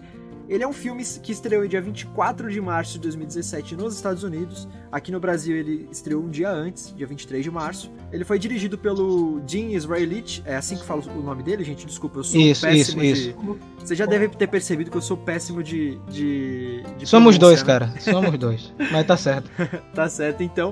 E ele teve roteiro do de Ashley Miller e Zack Stentz, Stentz, perdão, e ele foi produzido pelos estúdios Lionsgate, Saban Brands e Saban Entertainment. E ele foi inspirado na primeira temporada de Mighty Morphin Power Rangers, né, como é meio óbvio, né? E o filme, ele era para ser aí já entrando na parte que dói muito no coração da gente, é que ele era para ser o primeiro filme de 5 a 7 filmes. Porém, Sim, caraca. Pois é. Porém, graças à baixa bilheteria, que arrecadou só 142 milhões de dólares nos cinemas mundiais, esse, plane... esse planejamento foi cancelado. Que é engraçado porque ele abriu com 40 milhões nos Estados Unidos, que é muito alto para um, pra um filme que não é blockbuster, né? Sim. Depois esfriou, cara. Esfriou mesmo. Nem a China conseguiu salvar o filme. De verdade. Também, é, eu, vou, eu vou defender um pouco também é, o filme, não os produtores, porque a data de estreia foi péssima, competiu com Logan, Bela e a Fera e Velozes Furiosos, cara. Então, ah, é, eles trollaram muito. Foi uma data muito ruim para estrear o filme. Ele originalmente ia estrear no começo do ano, eles deixaram para estrear em março, com esses blockbusters não tinha jeito. Ninguém ia trocar Bela e a Fera Power Rangers, a verdade é essa, o grande público não ia trocar, sabe? Nem Velozes Furiosos, mano. Exatamente. Tem é. um milhão de. Ah, eu trocaria de boa, porque eu não gosto de Velozes Eu trocaria! Não, então, a gente sim, porque a gente deve ter feito parte desses 145 milhões, tá ligado? 142, mas... é. 142, Nossa. mas o resto, mano, um bilhão é. ali. É que na verdade esse filme, apesar de ser bom, assim, eu gosto bastante desse filme, ele teve vários problemas em relação a. Tanto a questão de, da hora de soltar ele, em, em quais dias, é, qual janela de tempo, até em relação ao marketing feito a ele, né? É, eu não consigo não ver o lado publicidade e marketing de tudo que eu vou construir, né? E teve um grande problema em relação à divulgação desse filme, né, cara? O trailer saiu em é, janeiro, cara. Nossa. Pois é, demorou pra caramba pra ter trailer. A gente teve um, um, marketing que não, que não era associado, tipo, ninguém conhecia como eram aqueles Zords, aí tinha um monte de fotos de Zords, ninguém sabia como era. É, não teve, o filme ele não se dedicou a. Tipo, ele não tem armas individuais. É, então, assim, tipo, toda, toda a lógica assim, de, de venda mesmo, gente sabe que Power Ranger nasceu para vender brinquedo, assim como hum. foi He-Man, assim como foi Transformers, essa é a ideia principal. Sim. É, e no filme você não tinha nem como monetizar o filme direito, porque você não tinha as armas associadas aos caras, os, Zords não eram tão, tão vendáveis assim. Então ele teve vários problemas assim de end-to-end mesmo. Sim, sim. Se você vê buraco nele, apesar de ser um filme muito bom. Sim. É, já entrando aí, antes da gente passar a sinopse da dublagem mesmo, a gente já começou a falar, maravilha. É, o que, as nossas opiniões pessoais sobre o filme, né? Eu, eu, eu, gosto bastante desse filme. Eu acho que na época que eu assisti, eu tava muito distancia, distanciado da franquia. E aí eu assisti e, e reacendeu essa, essa. Eu falei, caramba, Power Ranger é muito legal. Apesar de ter sido uma adaptação, e na época eu não tinha entendido isso né?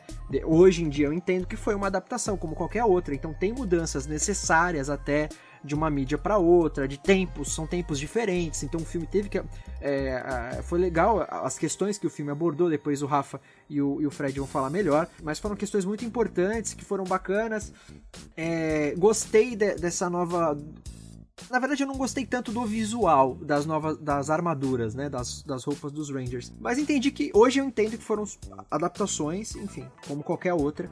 É, gosto muito, gosto muito do filme, gosto da ideia. É, tem muitas referências à série clássica de Power Rangers de Mighty Morphin. Eu acho que um dos pontos mais fracos do filme é não tem o tema clássico de Power Rangers. Aliás, tem um pedacinho, né? No. Acorde. Né? É... Que não ia nem tocar também no filme, né? É, parece é. que a trilha sonora não ficou pronta a tempo, não é isso? Isso. Caralho, ficou. Deu tudo errado, né? Deu tudo aí. errado. É, Mas enfim, não me estendendo tanto, é um filme que eu curto pra caramba. Só achei que a batalha final foi um pouco tardia, então ficou é, bem.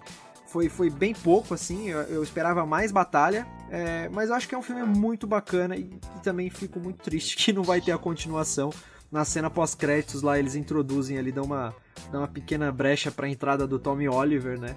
Nossa, filme. ia ser incrível, mano. Nossa, ia ser demais. E era, era o segundo que ia começar, né? Porque eu acho que um dos grandes problemas desse primeiro também é que demorou muito para apresentar os Power Rangers como Power Rangers, né, mano?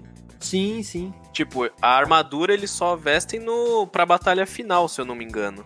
Sabe o que é? Eu acho que se o marketing tivesse sido diferente, por exemplo, eles focaram muito o marketing do filme posters, é, trailers com eles morfados. Eu acho que eles deviam ter focado o marketing com os atores porque são os atores que aparecem mais que os Rangers. Então, muita gente achou. É, foi assistir o filme achando que ia ser eles morfados desde o começo do filme. Mas não, é um filme de introdução. Então, eu acho que a Lionsgate é, pecou nisso. Era para ter divulgado os atores, gente. Era pra ter mais pôster mostrando o rosto dos caras, sabe? Dos rapazes, das meninas. para criar um vínculo com, com o público é, antes do filme estrear. Mas é, falando sobre o filme mesmo, dramaturgia, adaptação e tal, é, vocês já falaram que curtiram, mas quais são aí os pontos de vista de vocês? Então, é, eu vou ser bem franco também nessa parte. Eu fui assistir o filme na época, eu fiquei hypado sim, mas com o pé atrás. É, sempre, sempre com esse pé atrás, porque eu tenho uma relação complicada com os filmes de Power Rangers de forma geral. Fred oh. sabe muito bem disso. Oh. Um dos filmes clássicos eu odeio, não vou falar aqui agora. não vou dizer que é o de 95, mas enfim. Você na casa é... uma vergonha dessa, cara. Tô, tô brincando. É, enfim, eu fui com, com o pé atrás e eu me surpreendi cena após cena, porque a maneira que eles fizeram essa releitura de Mighty Morphin me surpreendeu muito. Porque eles trouxeram aquela amadurecida de roteiro que muita gente pede, né? Sim. É, eu não, não sou a favor de Power Rangers esse Dark sombrio Batman Spawn Cavaleiro das Trevas. Não, cara, isso não funciona. Você, é, acho que a galera confunde muito ser sombrio com, ter, é, com um roteiro convincente e bom. Então, tem um roteiro maduro, isso me deixou muito contente. E o que mais é, me marcou, gente, é que você consegue simpatizar com todos os personagens. Eles conseguiram desenvolver cinco Rangers, mais o Zordon e a Rita, em um filme. São seis personagens desenvolvendo e você consegue entender os dramas de cada um. Isso para mim é ótimo, sabe? É, se tivesse a sequência ou as outras sequências, esse filme ia ser muito mais importante porque ele ia ressignificar os próximos, sabe? Ele ia, ser, ele ia ser a base para você fazer qualquer coisa, despirocar, botar eles no espaço, é, lutar em outro lugar, porque a base já foi estabelecida nesse primeiro filme. Então eu acho que eles foram muito é, fiéis e muito felizes é, em trazer essa adaptação para o nosso tempo e com coisas bem atuais, né? Essa semana mesmo foi o Dia Internacional de Conscientização do Autismo e lá no, na página, no perfil oficial de Power Rangers, eles postaram a foto do Ranger azul do filme. Então, é, eles trouxeram é, elementos que são importantes para o público de hoje assistir. Então, para mim, o grande ponto positivo do filme é o elenco. Eles carregam o filme nas costas, cara. É, é, chato que realmente não vai ter continuação, mas toda vez que eu assisto esse filme, eu reassisto, eu reassisti recentemente agora, abre um sorriso no meu rosto. Sem, sem brincadeira. Principalmente na minha cena favorita do filme, eu falo para vocês, que é a cena da fogueira. Ah, que eles estão conversando. É muito emocionante essa cena. Não, é maravilhoso, então, cara, é maravilhoso. Realmente faltou a, a cena de ação, acho que poderia ter sido um pouco mais, né? Mas em termos de ponto super positivo para mim é a atuação do, do, do, elenco. Não sei o que o Fred acha. É, não, assim, não tem nem muito o que falar. Eu gosto demais desse filme. Diferente do Rafa, é, quando eu fui assistir esse filme, na verdade, eu quase não consegui assistir ele em cinema, porque muito por conta desse lance que estava falando, do mau posicionamento dele de data, porque ele ficou super pouco é, em cartaz aqui. Então eu peguei ele já quase quando não estava rolando mais. É, fui com o pé atrás porque eu gosto muito dos filmes dos anos 90. O filme de 95 eu acho realmente muito bom, diferente do Léo. Então eu fui naquela de, pô, será que eles vão fazer? Porque, por exemplo, a gente sempre apesar de ter um outro filme de Power Ranger, né, a gente teve o filme de Turbo. O filme de Turbo nada mais era que um episódio grande. Né, ele, hum. ele servia como uma introdução da temporada de Turbo. Já o filme de 95 não, ele é uma entidade por si só, tanto que ele acontece numa outra realidade em relação à, à série de TV. Ele não está naquele câmera certinho. É, então eu fiquei muito naquela, putz, será que eles vão fazer jus àquele filme? E eu me surpreendi. Assim, é, eu gostei muito do filme. Eu tenho muito pesar em, em sempre citar sobre o lance de vai ser rebutado novamente, porque ele é um filme que ele tem um propósito. Ele é um filme de introdução, foi o Rafa falou. Ele serve para botar a base e despirocar no segundo, terceiro, quarto filme. Mas eu, assim, ele, por si, eu não acho um filme ruim, entendeu?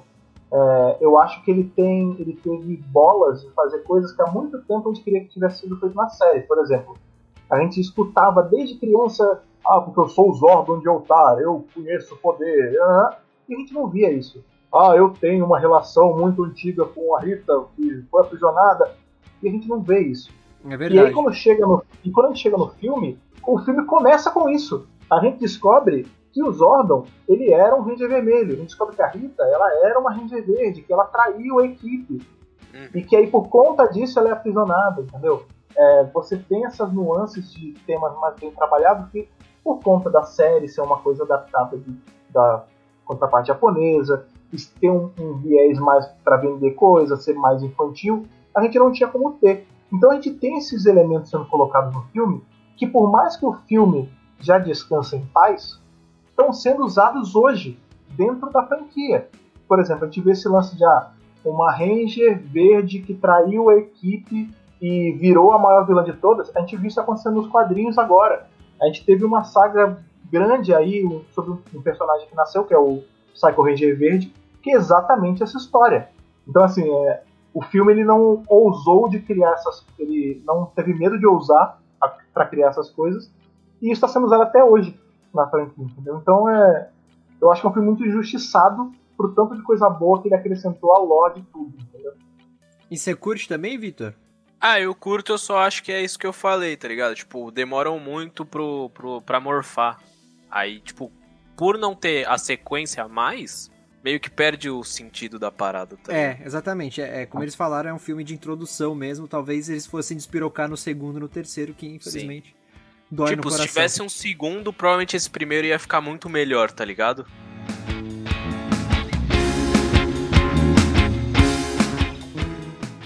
Bom, já falamos bastante aí sobre Power Rangers, sobre o filme, sobre. Já falamos sobre dublagem também. Mas vamos aí passar então a ficha técnica da dublagem, entrar no tema do nosso episódio, que o, o filme de 2017 ele foi dublado na Delarte, no Rio de Janeiro, e ele foi para as mídias de cinema, DVD e Blu-ray, com a direção da Andrea Murucci e tradução do Mário Menezes. Temos aí na história, obviamente, os cinco Rangers, né? O vermelho, a rosa, o azul, o preto e a amarela. Uh, e o Ranger Vermelho, então, que é interpretado pelo Dacre Montgomery, que é o Jason Scott, ele foi dublado no filme pelo Charles Emmanuel. O Charles Emmanuel, que é o dublador que vocês conhecem, acho que nem precisa falar, mas a gente sempre fala aí, né? É o dublador do Ron Weasley em Harry Potter, ele é a voz clássica do Ben 10, né? É, é a segunda voz, agora, a atual voz do Ash de Pokémon. Né? Ele é o McLove em Superbad é hoje, na primeira versão da dublagem. Uh... Ele é o Theo em Power Rangers Fúria da Selva, o Ranger azul. Verdade, ele também dubla um Ranger na série, né? Então, é, ele que é o dublador do Ranger Vermelho, Jason Scott. Pouco conhecido, Charles Eman. Pouco conhecido. Só um pouquinho. e o, o só a gente para a gente não se estender muito assim, resumir assim, o Ranger Vermelho do filme, ele é um cara que ele tem o Jason Scott, ele tem uns problemas ali com a polícia, né, de comportamento, mas ele é um cara super é, gente boa, né, no fundo, assim, né. Ele é muito legal, o, o, Jason, né? Ele é um jogador de futebol americano que, infelizmente, teve sua carreira jogada no lixo, que a gente não sabe, né? Se ele ia voltar a jogar na sequência, mas enfim. É por conta de problemas. Aí o cara pegou uma. Gente, ele sequestrou uma vaca. É, isso é, é, é surreal para mim essa cena. É muito louca. Ele sequestrou uma vaca e, e bateu o carro depois. Mas, enfim, como você falou, o Jason, ele cresce muito no filme. É um dos personagens mais legais. E é muito estranho depois ver o Drake em Stranger Things sendo um babaca completo, sabe? Né? Sim. E é legal também que o Charles Emmanuel, eu acho que ele casou muito com a voz do, do, do Jason e no filme. E também ele reprisou o papel do. É, reprisou o papel, não, ele voltou a dublar o, o, ator Drake Montgomery em Stranger Things. Eu sou o Jason. É a minha primeira vez aqui. É emocionante. E você deve ser o valentão da detenção. Peraí, espera. A gente não se conhecia, ok? Mas por algum motivo, a gente estava no mesmo lugar, na mesma hora, quando o Billy achou as moedas. O que, Zord? Não pode o quê? Esperar que os moleques burros morfem para você poder voltar à vida? Esse sempre foi o seu objetivo, né? Voltar à vida. Olha só, eu vou estar aqui todo dia pelo que parece ser o resto da minha vida e a gente vai ter que ficar junto. Então vamos fazer o seguinte: não senta perto de mim, nem dele, que a gente fica de boa. Bom, a segunda personagem aí que a gente vai falar nessa, nessa ficha técnica é a Ranger Rosa, que é interpretada pela Naomi Scott, a nossa Kimberly Hart, e ela é dublada no filme pela dubladora Pamela Rodrigues. Pamela Rodrigues, ela é a dubladora da Princesa Jujuba em Hora de Aventura. Ela também faz a Agnes no, nos filmes do meu malvado favorito 1, 2 e 3, que é aquela uma das irmãs lá, acho que é a menorzinha, se não me engano. Ela também dubla a atriz Ellie Fanning, que eu acho que é a irmã da Dakota Fanning. Em alguns filmes, como em O Curioso Caso de Benjamin Button, Um Lugar Qualquer e Babel. E ela também é a dubladora da atriz Madison Pets nos filmes Sete Vidas, Fantasmas à Solta, Minha Namorada Fantasma, e nas séries Core na Casa Branca e Hannah Montana. A atriz Madison Pets é aquela que ela faz a É a loirinha, não é? Não, ela faz a filha do The Rock naquele filme lá, Treinando o Papai. Putz, não faço ideia. Era uma mina da Disney lá, bem, começou bem pequenininha. Hoje eu fui ver uma foto dela, ela, porra, tá gigante já, tá velha. Bom, eu gosto da, da, da Ranger Rosa, do filme, da, como eles abordaram a Kimberly também, ela tem uns problemas aí, né, com essa questão de, da internet, de, de exposição, né, da, da intimidade dos outros. Eu esqueci a palavra agora, exatamente. Mas eu gostei também da abordagem dela no filme, mas acho que não tem nenhuma crítica não a fazer, então, a dublagem dela. É, e a Ranger Rosa do filme também acho que foi muito bem explorada. Gostei. Eu não ligo pra elas. Eu ligo pra isso. Eu fiz isso. Eu tive que sentar na sala do Sr. Detmer com o pai da Amanda e ver eles mostrarem pra ele essa foto da filha. Nos olhos dele, pela primeira vez, eu vi quem eu me tornei. Então eu, eu menti, eu, eu culpei todo mundo. Eu quis morrer e é por isso que, quando você me convidou pra fugir, eu tava pronta. Billy Cranston? Que estranho. Eu já vi ele por aqui. Minha casa fica do outro lado do morro. Eu faço trilha às vezes para clarear as ideias. E eu olho para a Alameda dos Anjos de cima e me pergunto como uma cidadezinha fajuta pode me fazer sofrer tanto. A gente devia formar uma banda.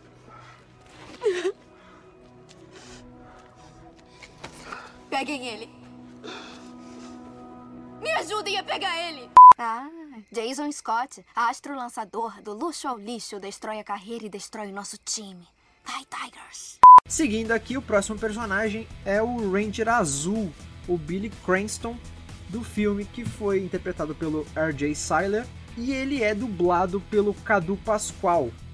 O Cadu Pascoal é um ator da Globo, gente, ele ficou muito famoso é, naquela novela Caminho das Índias. Ele era um menininho lá, bem pequenininho, o Hari, que ele é até um Dalit, aqueles, aqueles indianos lá, daquela casta que não pode... Não é, pode pisar na sombra de Dalit, cara. É, exatamente. Galera, olha aí.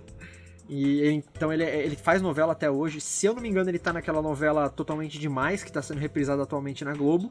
E isso ele já tá bem, bem maior, né? Enfim, e ele também é dublador desde pequeno. E ele, além de ser é, ator da Globo, ele também dublou o Miles Morales, o Homem-Aranha, na animação aí, Homem-Aranha no Aranha Verso. Filmaço, cara. Nossa. Muito bom, muito bom. E ele também é o dublador do, Jason, do Jaden Smith, o filho do, do, do Will Smith, é, nos filmes Karate Kid e Depois da Terra. E ele também faz o Fernando nas animações Rio 1 e 2. E é o personagem Kenta Yumiya em Beyblade Metal Fusion, Beyblade Metal Masters e Beyblade Metal Fury. Esse aí é o Cadu Pascoal que no filme dublou o Ranger Azul, o Billy, é, do, que é interpretado pelo R.J. Seiler. Melhor personagem do filme, cara. Pra mim, pelo Exatamente. menos. Melhor Ranger do filme, pra mim é ele. E eu acho que é a melhor atuação também, né? Nossa, muito bom. E Engraçado, é, ele é um dos atores do filme que ainda é, fala do filme, sabe? Tipo, comenta nas redes sociais, vai pra convenção pra, pra falar do filme. Acho muito bacana que a relação dele, mesmo depois do fracasso, ele não abandonou, cara. Achei muito legal isso. O personagem dele, toda vez que eu assisto o filme eu tenho essa impressão. Na verdade, o principal é ele, né? O filme gira em torno do Billy, né, no, nesse filme. E eu acho legal a dedicação que a galera teve com o personagem. Tipo, o lance dele abordar a parada do, do espectro autista, tipo... É maneiro, eles tomaram um cuidado pra fazer, não foi de qualquer jeito. Sim, sim. Da hora. Eu vou, vou assistir de novo depois pra ter esse olhar sobre o, o Billy. Sim, cara. É, é bem bacana, é bem bacana. Aí, a gente podia, sei lá, sair uma hora dessas. Não que precise, mas hoje à noite seria legal. Eu posso fazer uma pergunta? A gente é mesmo super-herói? A gente tá mais pra Homem de Ferro ou Homem-Aranha? Porque eu sinto que fui picado por uma aranha, mas eu me sinto super bem. Ah, as imagens aqui nessa esfera contam a história dos Power Rangers. Pelo que eu entendi, os Power Rangers eram uma equipe que protegia a vida. E a vida é uma luz brilhante. Ou um pedaço de luz. E eu não. Não sinto mais tanta saudade do meu pai. Quer dizer, via pedreira com ele era tudo que eu tinha. Mas. Vir com vocês é tão legal quanto. Bom, seguindo aí, temos o Ranger preto, o Zack Taylor, do filme, que é interpretado pelo ator Lud Lin e dublado pelo Fabrício Vilaverde. Ele faz o Punho de Ferro e o, se não me engano, o Phineas de Phineas em Ferb também, não? Pode ser que sim. É... não, é na, na pauta aqui eu não coloquei esses dois, mas realmente, lembrando agora, você falou Punho de Ferro da série da Marvel, é, é ele mesmo. Então o Fabrício Vilaverde também dubla ele. Mas eu tinha colocado aqui, ó, que ele dubla o Adam em Sex Education, que é o. Não sei se vocês assistiram Sex Education. Uma série, já vi, muito legal. Então, é, ele dubla o Adam, que é o, o. meio que o personagem aí que é o valentão da série. Ele também dubla o ator Asa Butterfield nos filmes O Menino do Pijama, do Pijama Listrado, Nanny McPhee e as Lições Mágicas, Ender's Game, O Jogo do Exterminador e O Lar das Crianças Peculiares.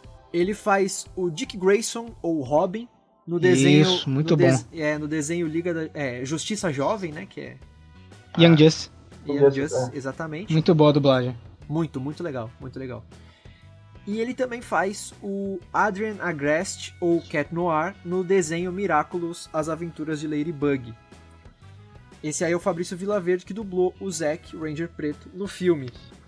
Que, pra mim, dos Rangers do filme, ele foi o menos explorado, né? Eu, eu acho que, não sei se, dramaturgicamente falando, é, teria mais tempo pra fazer isso, mas em algum momento eles, eles exploram mais a doença da mãe dele, porque eu não sei o que, que ela tem, né? Aparentemente aqui é um câncer, alguma coisa do gênero. Então, é, as cenas com o Zack no filme foram. Tem várias cenas que foram cortadas, vocês sabem disso? Não, É, não sabia. No, no box é, americano vem uma dessas cenas, que é ele conversando mais tempo com a mãe. E tem uma cena que só aparece no trailer, em um dos trailers não tem no filme, que é ele é, treinando sozinho. E ele, acho que eles cortaram no filme pra é, não perder o sentido, porque, por exemplo, no filme é o Billy que, que mofa primeiro, né? Naquela briga que tem com os dois Rangers, ele consegue mofar rapidamente. Sim. Na cena cortada, o, o Zack ia morfar também. Ele começa a treinar e ele consegue morfar por um tempo. Eu acho que eles cortaram essa cena com ele é, justamente para dar mais im- impacto à cena do Billy. Tem duas cenas no filme que tem morfagem que foram cortadas. Essa do Zack, que aparece no trailer, ele inclusive tá em cima de um poste é, na cidade. E outra cena que foi cortada é naquela cena que tem a Trini e a Kimberly é, brincando no, na lanchonete, no restaurante com um garfo. Que elas ficam brigan- brincando para pegar a comida. A versão original, no final, a- o braço delas mofam. Elas ficam com os dois braços mofados. Ah, E, é, e é, Que eles tiraram essa cena do filme e a do Zack, acho que pra dar mais impacto na cena do Billy morfando separando a briga. Mas tem duas cenas do Zack cortadas do filme. Essa e uma que ele conversa mais tempo com a mãe. Eu também achei que a participação dele foi menor do que a dos outros. Eu achei também. Eu gosto muito do ator, inclusive. Acaba que a participação dele, dele e da Ranger Amarela viram uma coisa só. Eles viram uma entidade. É, Você não isso. consegue ver muito diferenciação entre um e outro. É, eu gosto muito do, do, do ator também, é sensacional. E a voz dele, o Fabrício Vilaverde, acho que também super combinou, não tenho nem... Casou muito, casou, muito. Casou muito. É, uma, é um timbre de voz ali bem próximo. Ah, uma perguntinha rápida. Oi? Eu detesto interromper, mas eu ouvi você dizer que somos Power Rangers. Ah, é? Acordaram surpresos porque estão vivos e podem saltar sobre uma casa? Ah, ela voltou de novo. Maluquinha e sempre pontual. E a minha mãe tá doente. Eu faço o que eu posso, mas. Eu tenho medo. Às vezes eu tenho muito medo de ficar lá à noite. Porque eu tenho medo que ela morra. E se ela se for. Quando ela se for. Eu não vou ter mais ninguém.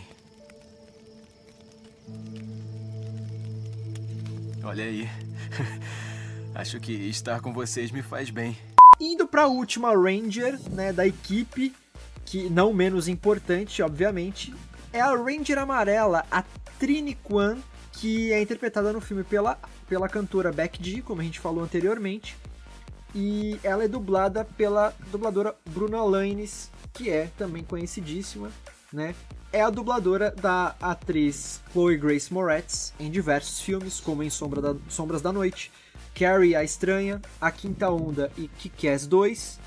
Ela também costuma dublar a atriz Bella Thorne em diversos filmes e séries, como em Juntos e Misturados e na série Scream, que é uma série que eu gosto bastante também. Muito boa a série. Muito boa. Legal. E ela dublou, a gente já falou dela também aqui no Dublacast em algum momento, mas ela é a dubladora do Franklin, quase ninguém sabe. O Franklin de Eu, a Patroa e as Crianças, aquele menininho que namorava a filha mais novinha do. Meu Deus! O que toca piano, né? Exatamente. O pequeno gênio lá, que é, nessa época que ela dublava, ela é, a, a Bruna Lanes era pequena também, era bem jovem. Então ela conseguia fazer uma voz mais. Mulher geralmente, isso bem antigamente na dublagem brasileira, é, geralmente meninos, né? Crianças, homens, é, meninos, crianças, né? É, eles eram dublados por mulheres, né? E foi o caso. Isso rola muito no Japão, né? Sim, sim, sim. O próprio Ash Ketchum, a voz original dele é a, é a Rika Matsumoto que faz, é uma mulher. Ah, a, a voz, a dubladora do Naruto aqui no Brasil é a irmã do Wendel Bezerra, é a Úrsula Bezerra. A Úrsula. Ah, ela foi dubladora do Goku, pô. Ela era dubladora do Goku em Dragon Ball pequenininho. Dragon isso, Ball isso, ele criança também. Verdade. Mas enfim, então a Bruna Lanes é a dubladora do Franklin em Eu, Eu a Patrulha as Crianças.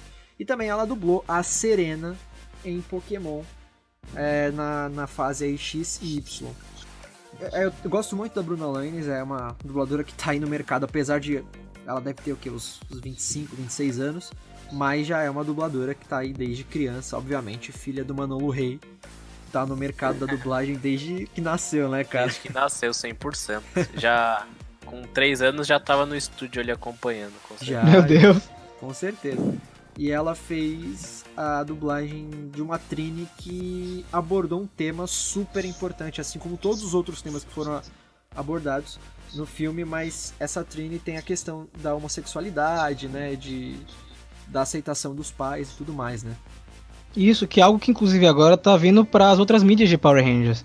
A gente teve aí no, no quadrinho, é, durante a saga Beyond the Grid, duas Rangers que são namoradas, que é a Elaren e a Remy. Então, eu acho que o filme, como o Fred falou, pontuou bem no, no começo do podcast, ele está influenciando outras mídias, então é muito bacana que o filme deu esse passo e outras mídias façam a mesma coisa. Eu espero que isso aconteça.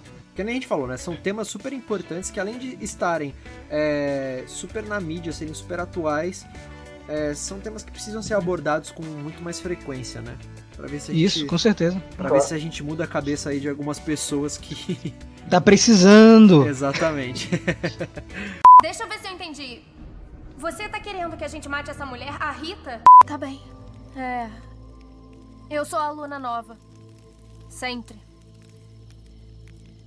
Três escolas em três anos. E a loucura é que eu gosto assim, porque é mais fácil.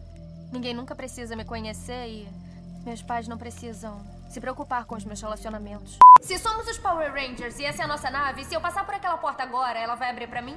O que significa? Quando tudo acabar, seremos Power Rangers? Ou amigos? Vamos indo aí pro Zordon, que foi interpretado. Aí sim, cara. Foi interpretado pelo Brian Cranston no filme e dublado pelo Luiz Carlos Percy. O Luiz Carlos Deixa eu fazer só uma, uma curiosidade legal aí, é, já que a gente tá falando sobre a dublagem dele, Com o Brian certeza. Cranston, no começo de carreira, ele dublou o Power Rangers. Ele dublou alguns monstros em Mario Monster. Sim, sim. Ô, louco, olha só. É. E, é... inclusive a coincidência, né? Porque o Billy é Billy Cranston. É verdade. Ele, é. E, e, ele, e ele é. é você falou dublar, e, e só é, fazendo um adendo aqui, como o Rafa e o Fred falaram, é, algumas cenas de Power Rangers eles eram reaproveitadas, elas eram reaproveitadas do original em, né, em japonês, então era realmente dublado. Dublar mesmo, né? É, não era a voz original, né? Pra, só para diferenciar um pouquinho, porque a gente sempre deixa muito claro a diferença entre voz original e, e dublagem, então só para fazer esse adendo aí. Maravilha.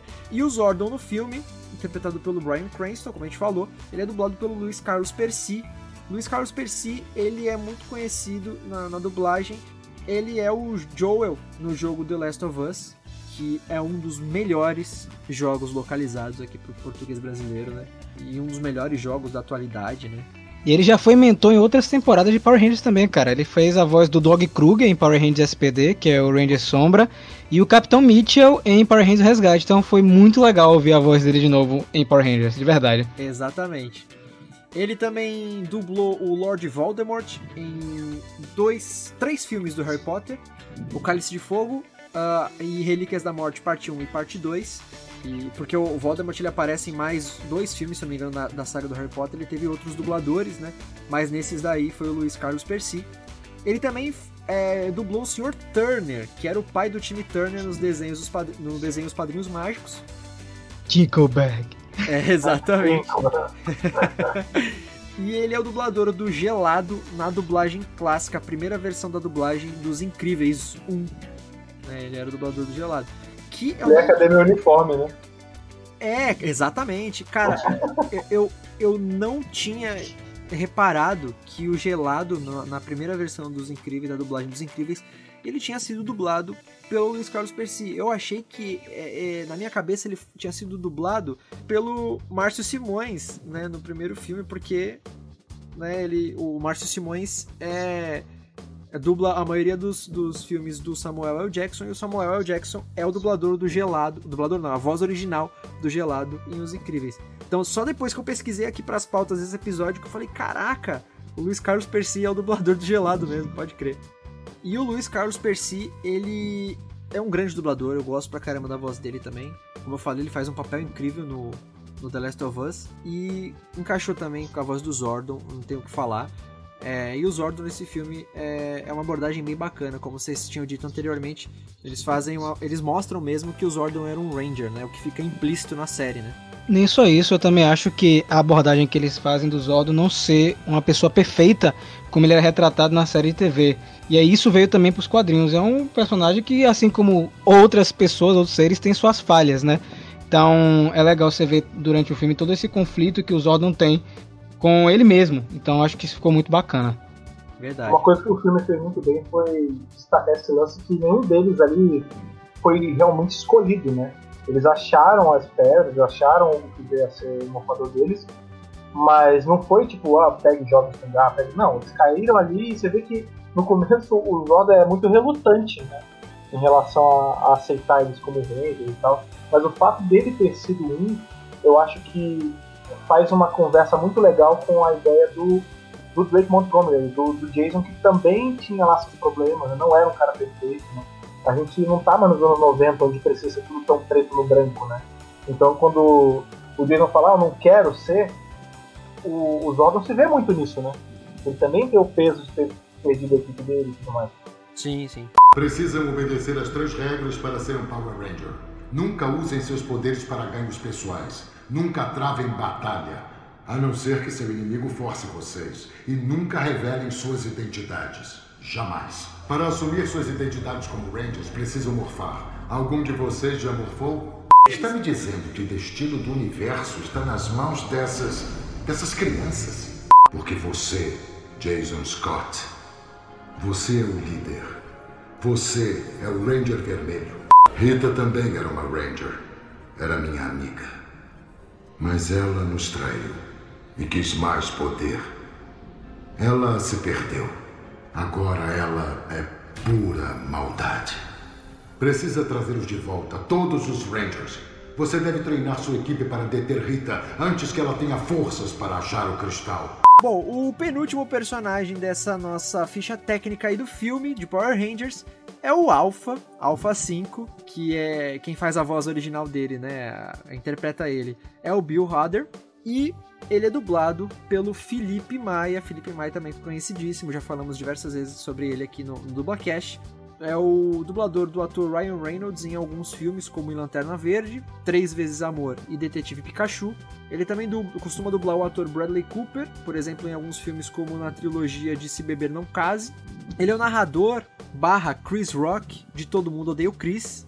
Então falamos bastante sobre o Felipe Maia no episódio do nosso especial sobre Todo Mundo Deu Chris. Ele também é o dublador do Lanterna Verde ou Hal Jordan em diversas animações da DC, como em Lanterna Verde, a série animada, Liga da Justiça, A Nova Fronteira e Liga da Justiça, Crise em Duas Terras. Esse aí é o dublador Felipe Maia na voz do Alpha 5. Ele também ele fez é o... algumas temporadas também de Power Rangers, rapaz. Com ele certeza. foi o, o Conner em Dino Trovão, o Lucas em Força do Tempo e o Jen, que é o irmão gêmeo da Gema em RPM. O cara é demais, velho. Caraca. Sensacional. O Victor gosta bastante dele também, né?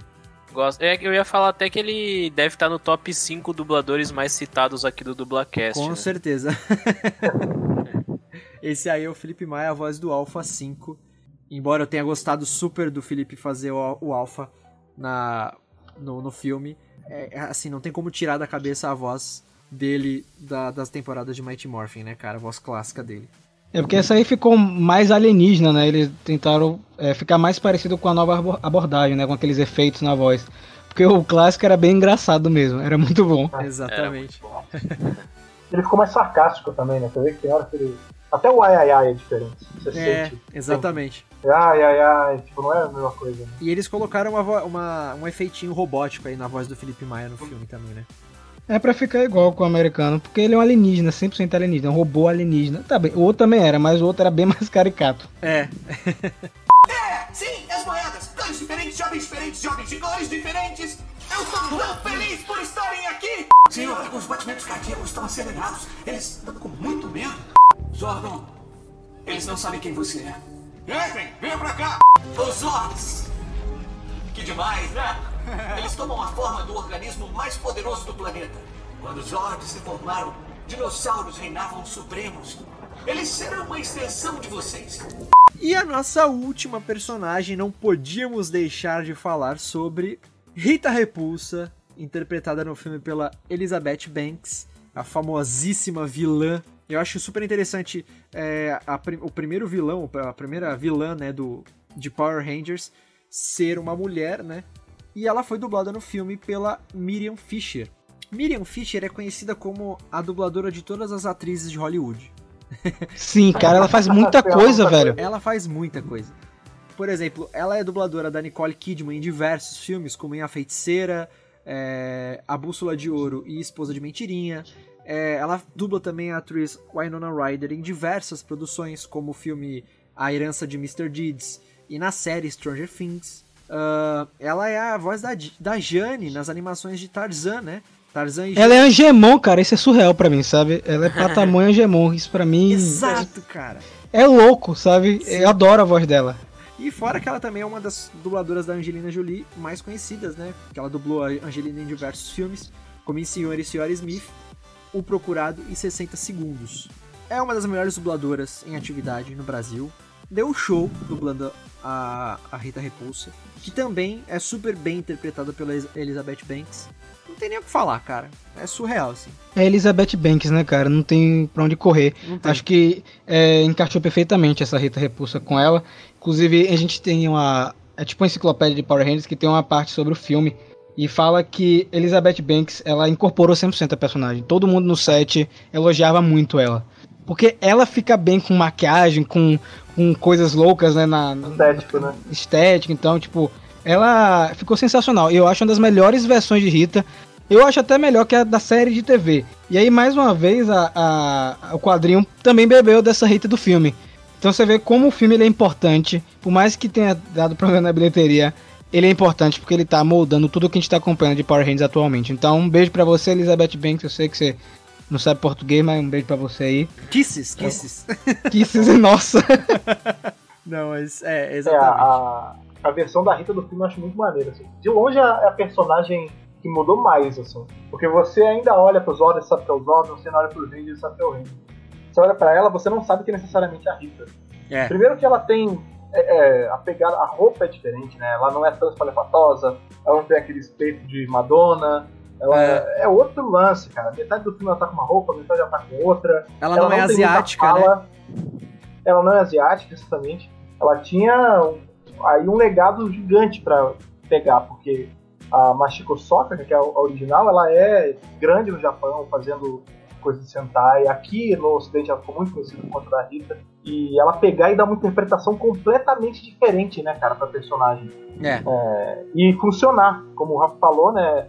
Esses arquétipos que ela introduziu na personagem são usados até hoje. De ser uma Rita mais fria, uma Rita que te passa medo. Porque a real é que ninguém tinha medo da Rita original, né, cara? É, você olha pra ela, você. Essa nova, Elizabeth Banks, você olha e fala, putz, essa mulher pode, pode realmente me matar e comer uma rosquinha depois em cima do meu corpo, sabe? é, é muito bom o papel que ela faz. Eu era uma deslocada da equipe do Zordon como você. Eu só quero saber onde está o cristalzão. Cinco Rangerzinhos bem amarradinhos. O líder. Ah, oi, vermelho. Zordon, julgando a mim? Jamais! Não importa o que Zordon diga. Sei que sou merecedora! Que fofo. Os Rangers acharam as fantasias e os dinocarros. Vamos dar a eles outro brinquedinho. Bom, a gente já falou sobre diversas coisas da dublagem, né? Enquanto a gente dava a, a, a ficha técnica aí, apresentando os dubladores dos personagens principais. Uh, o Rafa chegou a citar que alguns dubladores que dublaram o filme, né? Já dublaram outros Power Rangers na série, e nas, em diversas temporadas. E, por exemplo, a gente pode citar o Alexandre Moreno, que ele faz, o, ele faz o pai da Kimberly no filme. Ele dublou o Jason. Na, ele é o, o Jason, o Ranger Vermelho clássico em Mighty Morphin Power Rangers. No filme ele foi o dublador do pai da Kimberly. Uh, quem mais aqui? Ah, a dubladora da Nadira em Power Rangers Força do Tempo. E também Dimitria em Power Rangers Turbo, que é a Cristiane Louise. Ela também fez a mãe da Kimberly no filme, né? Cara, isso é muito bom. É só um parênteses, eu queria que você chegasse a essa parte, porque quando eu assisti dublado, é muito louco, porque você começa a escutar essas vozes e você fica ambientado no universo de Power Rangers, sabe? É. É, é, é surreal. Né? Na hora que entra o, o cara da detenção, o professor, eu falei, meu Deus, é o Billy! É. Sabe? Tipo, cara, que surreal isso, é muito bom. O lance do, do Alexandre Moreno é uma pena, porque a cena é muito rápida, sabe? É quando a. Logo depois da, deten- da detenção, quando a Kimberly corta o cabelo, É. ele fala lá embaixo: O que você fez com o seu cabelo? Aí você, meu Deus, é o Jason, o Jason é o pai da Kimberly. Aí você fica doido, cara. E, e pra mim isso é um dos pontos que deixa você mais imerso no filme. Tem uns que só quem é fã hardcore mesmo vai, vai pegar, mas acho que as vozes clássicas você consegue escutar. É super tranquilo. E vocês são fãs hardcore mesmo, oficial. Não precisava nem estar dizendo isso, porque eu tirei. Eu, eu vou falar, eu copiei do vídeo de vocês mesmo. Peguei, me inspirei, vamos dizer assim. Olha aí. do filme, do, do vídeo de vocês, vocês fizeram uma, uma- umas curiosidades sobre o filme de Power Rangers e vocês citaram sobre a dublagem. Então essas informações de dubladores, que alguns eu tinha anotado no filme, outros não. Mas realmente, por exemplo, o, o Eduardo Borghetti, que faz, fez o Daggeron em Power Rangers Força Mística. Nossa, muito bom, cara. Meu Deus. Ele é, ele é o pai do Jason no filme, né? O, o próprio o Hércules Franco, que ele fez o dublou o pai da Trini no filme, ele é o, justamente o dublador clássico do Alpha, né, em Mighty Morphin Power Rangers. É o, era o Hércules Franco que fazia o ai ai ai, né, tipo, então assim, Muito bom. a, a, Trini, a dubladora da Trini, da, da Trini não, perdão, da Kimberly, que é a Ranger Rosa de Mighty Morphin- Power Rangers, a Silvia Salust, conhecidíssima Silvia Salust, ela fez a mãe da Trini no filme. Então assim, são diversos dubladores que reprisa, é, voltaram aí pra franquia em outros personagens, né? Eu acho que rolou uma homenagem intencional, sabe, gente? Eu não Ah, acho que rolou. foi é, assim de qualquer jeito. Ah, vamos pegar esses caras. Eu acho que rolou uma homenagem. É, eu lembro que na época a própria Paris Filmes veio falar comigo, é, perguntando alguns termos, aí eu comecei a achar estranho, sabe? É, algumas dicas e tipo, é legal que tenha essa homenagem porque o material dublado ele fica, como pode dizer, é um presente pros fãs. É mais Porque- uma relação da dublagem, né? Com, Isso, velho, você vê a voz da Kimberly naquela cena é, onde tá a mãe pedindo pra Trini fazer xixi no copinho, né? Que ela começa a falar que ela tava no nos espaçonave e tal. né? Cara, é a voz da Kimberly. É. É. muito legal. Pô, você vê a Maria da Penha, que é a voz da Rita Repulsa original. É a mãe do Billy. Então, tipo, você sente isso. E, e vou ser bem sincero, ac- aconteceu comigo quando eu reassisti de novo o filme. Eu reassisti acho que duas vezes esse mês já. E o sorriso abre, cara, no rosto. Então, não tem jeito, a dublagem do filme tá muito boa. O cuidado que eles tiveram é, com as vozes, encaixaram muito bem todas. Todas as vozes ficaram muito boas, todas. Acho que não teve uma voz que eu falei, poxa, não combinou com o personagem. Acho que tiveram um trabalho é, muito bom. E se tivesse sequência, seria muito legal ouvir esses caras novamente, sim, né? Sim, sim.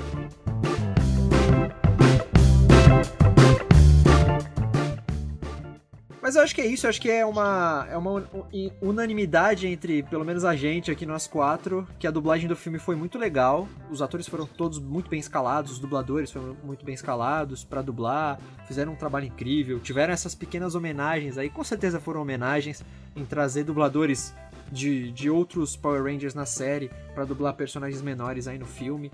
É, é, claro que não dava. Até por um momento eu cheguei a pensar, poxa, eles podiam ter convidado o Alexandre Moreno para fazer o Jason desse, do filme e tal, os dubladores clássicos, mas depois eu falei, mano, é quase 30 anos depois que os caras dublaram, eles não têm mais voz de adolescente, tá bem mais madura a voz deles, né? Não ia encaixar. Mas de qualquer forma eles trouxeram para fazer esses outros personagens. Foi super legal.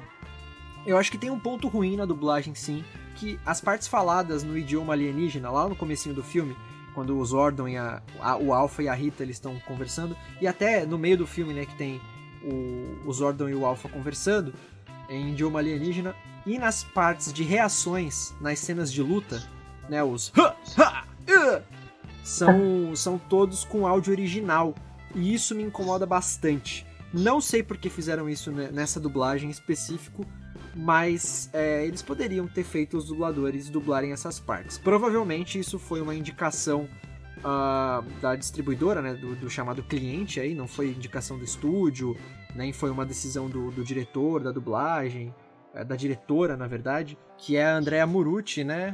É, então acho que não, não, não foi indicação do deles, não, acho que foi mais o cliente mesmo que pediu. É, e isso me incomoda bastante, mas é uma coisa particular minha, né? Essa, essa questão. Eu acho meio estranho também quando a gente tem.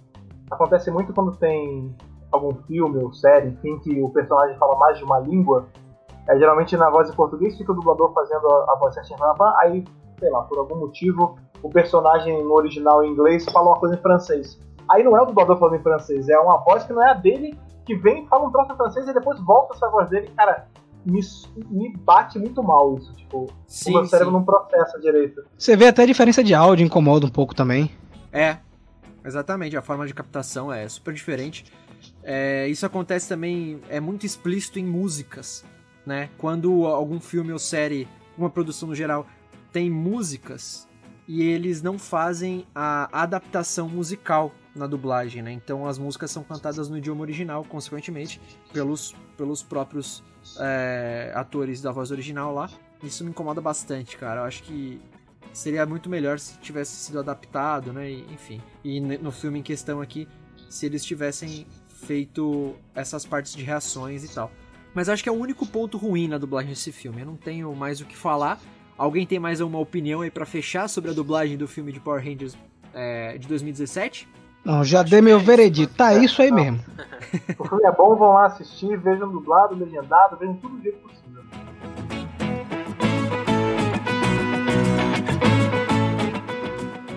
Então, só puxando aí uma curiosidadezinha, já que vocês estavam comentando, ah, não vai ter mais filme, não vai ter sequência. Calma que a gente vai ter Power Rangers nos cinemas ainda, mas de uma forma completamente diferente, né? Depois que teve aí a compra da Hasbro, a Hasbro comprou a franquia, a gente vai ter um reboot já está em fase de pré-produção. Eu não sei como vai ser isso agora, porque teve essa pausa, né, por conta do coronavírus. Ele está programado para entre 2021 entre, e 2022, acho que chega mais para 2022.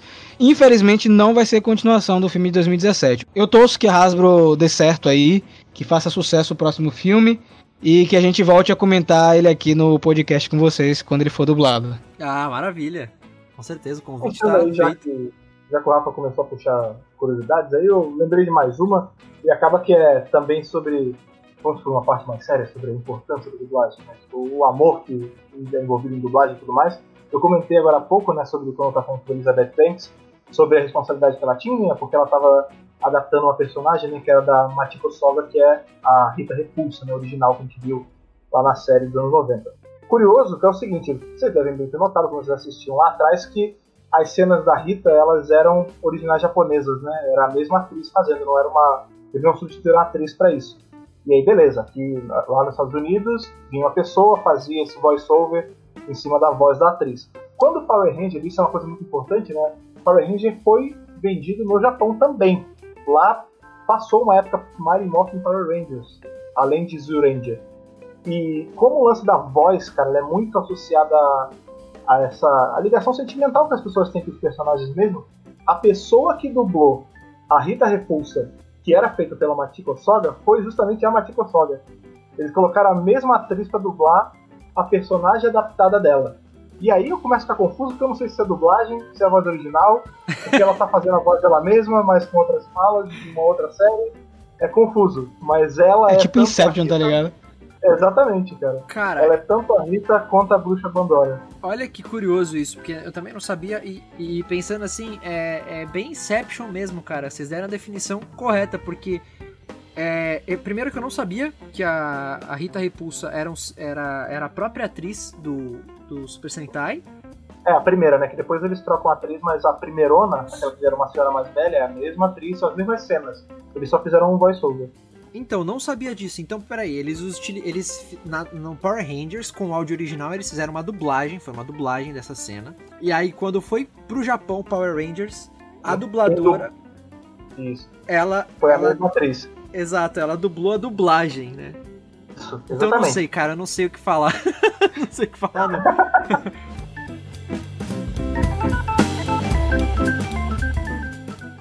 Estamos chegando aqui ao final de mais um episódio do Dublacast, o episódio 35, sobre a dublagem de Power Rangers, sobre a dublagem do filme Power Rangers de 2017, com participação especialíssima desses dois caras aqui, o Fred e o Rafa, do Mega Power Brasil. Gente, mais uma vez, muito, muito, muito obrigado por terem aceitado o nosso convite. A gente tá muito feliz. Esse episódio ficou, com certeza, ficou um dos maiores, né, do, do Dublacast. Isso é bom, cara. Eu gosto. Eu gosto de podcast longo. Provavelmente o maior episódio aí em questão de duração, mas acho que vale a pena. Vocês trouxeram bastante informações é, sensacionais pra cá, informações que nem eu nem o Vitor a gente sabia, né? E com, com certeza agregaram bastante. A gente tá muito feliz de vocês terem aceitado o convite. E, gente, esse espaço é de vocês. Algum recado que ficou, alguma coisa que vocês queiram comentar. E aproveitem, façam o jabá de vocês, passem as redes sociais de vocês, as redes do, do, do Mega Power, do Mega Hero também, do podcast também do, do Fred, do Doctor Who, enfim. Então, gente, primeiro eu quero agradecer pelo convite. De verdade, é sempre bom falar de Power Rangers e um assunto tão diferente, assim, da, pra gente, né? A gente sempre tá falando de série, review, review, review, e falar de dublagem, que é um dos pilares de Power Rangers aqui no Brasil. É, é- foi assim que muita gente é, teve contato com a franquia, assistindo dublado na TV aberta, lá na TV Colosso, Angel Mix, TV Xuxa, Bambu Luar, né? Então, é, para mim foi muito legal participar e falar dessa paixão. E eu digo que assim, eu aprendi muita coisa aqui também no podcast sobre dublagem. É, a gente sempre tá aprendendo. Eu sempre é, falo que a gente não sabe tudo, cara. Então a gente vai aprendendo sempre um pouquinho mais com outras pessoas. Então, gente, se vocês querem conhecer um pouco do trabalho do Mega Power Brasil, é muito fácil. Joga Mega Power Brasil em qualquer lugar que você vai achar. Seja site, é megapowerbrasil.com, nas redes sociais é Mega Power Brasil, o nosso canal, que tá quase com 100 mil inscritos. Olha tá só. bem pertinho agora, então vão lá. E também visitar o nosso podcast, que é o Centro de Comando. E aqui fica o convite também para vocês darem um pulinho lá no Centro de Comando a gente- quando a gente fizer um episódio de dublagem também. Valeu! E as suas redes sociais pessoais também, se quiser? Ah, sim, sim. Ah, gente, me procure aí, ó. Eu sou cara que não atualiza muito, não, tá? Mas me procure aí no Twitter. Rafael Mefre, é, eles, não sei se vão botar aí na descrição do, do vou botar, podcast. botar. Pronto. Arroba Rafael Mefre, você aparece lá pra conversar comigo. Eu só falo de coisa nerd, cara, é bem chato. É, cara, eu faço as palavras do Rafa minhas. Obrigado aí por- pelo convite. Eu já adianto minhas desculpas ao editor por ter ficado muito grande, mas vocês chamam dois podcasts pra participar de um outro podcast, aí fica complicado, né? A gente Não. gosta de falar. Que isso, mas eu, eu não me incomodo, o problema são os ouvintes, coitados. Ficam duas horas, mas eu, se eu, se eu pudesse, ficava até amanhã aqui. A gente curte muito falar, assim, obrigado mesmo. Eu sempre gosto de ser convidado para outros podcasts, para poder, como o Rafa falou, falar de coisas que não são o nosso foco, né, cara? Eu tenho dois podcasts de dublagem, dificilmente é o assunto. A gente comenta, né, rapidamente, mas nunca vai com essa lupa e tal. Vocês fazem um trabalho bem legal. gostei de ser convidado. Para me achar, é, como o Rafa falou, você pode procurar redes sociais do Megapower Brasil, eventualmente vocês vão me ver aparecendo lá, mas a minha menina dos olhos, minha casa do Megapower é o centro de comando, então joga aí no seu agregador favorito em podcast Centro de Comando, você vai achar o podcast do Megapower Brasil, no Spotify principalmente, a gente tem bastante ouvinte por lá. E se você quiser também ver o meu outro trabalho aí em relação a podcast, você procura o DWBRcast ou visita o www.drbrasil.com.br, que é o site que eu coordeno aí junto com a minha esposa já há quase nove anos. Podcast também está um tempão aí, onde vocês vão ver falar bastante. Eu tenho dois podcasts, duas edições no Dr. Brasil, uma edição no Centro de Comando, e é isso, cara. Eu gosto de papear, ficar horas falando com vocês. De verdade. Pra achar nas redes sociais, vocês procuram por Fred Pavão. Aí, como os meninos botaram linkado, também só falo de nerdice. É, acho muito legal falar só sobre isso. Então, vão lá pra conversar com a gente. Ah, maravilha, gente. Só ressaltando os recadinhos do começo do episódio.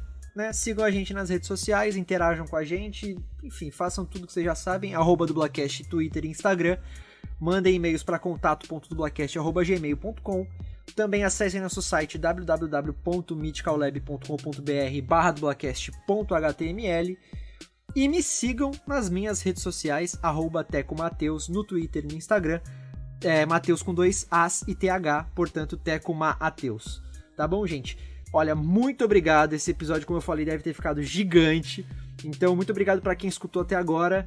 E, gente, é isso. Vitor, é, queria agradecer ao Fred e ao Rafael pela participação. É, foi muito da hora mesmo, mano. Adoro conversar sobre Power Rangers. Cê é louco, mano. É muito da hora. E eu vou, com certeza, eu vou acompanhar as HQs, mano. Já tô. Já abri a playlist do YouTube aqui vou ler. Vou somos maratonar. dois, somos dois. Aí sim, hein? É nóis. É, valeu. Me sigam nas redes sociais aí, rapaziada, arroba Victor Volpe. E sigam a nossa produtora também, a arroba Mythical Underline Lab no Instagram, daquela moral. E escutem o Sampa Rio, nosso audiodrama. E é nóis. É isso aí, tá no Spotify também. Gente, é isso. Então acho que a gente se encontra no próximo episódio do Dublacast. Mais uma vez, pela última vez, muito obrigado, Fred e Rafael. E é isso, gente. Até o próximo domingo com mais um episódio de Dublacast. Valeu!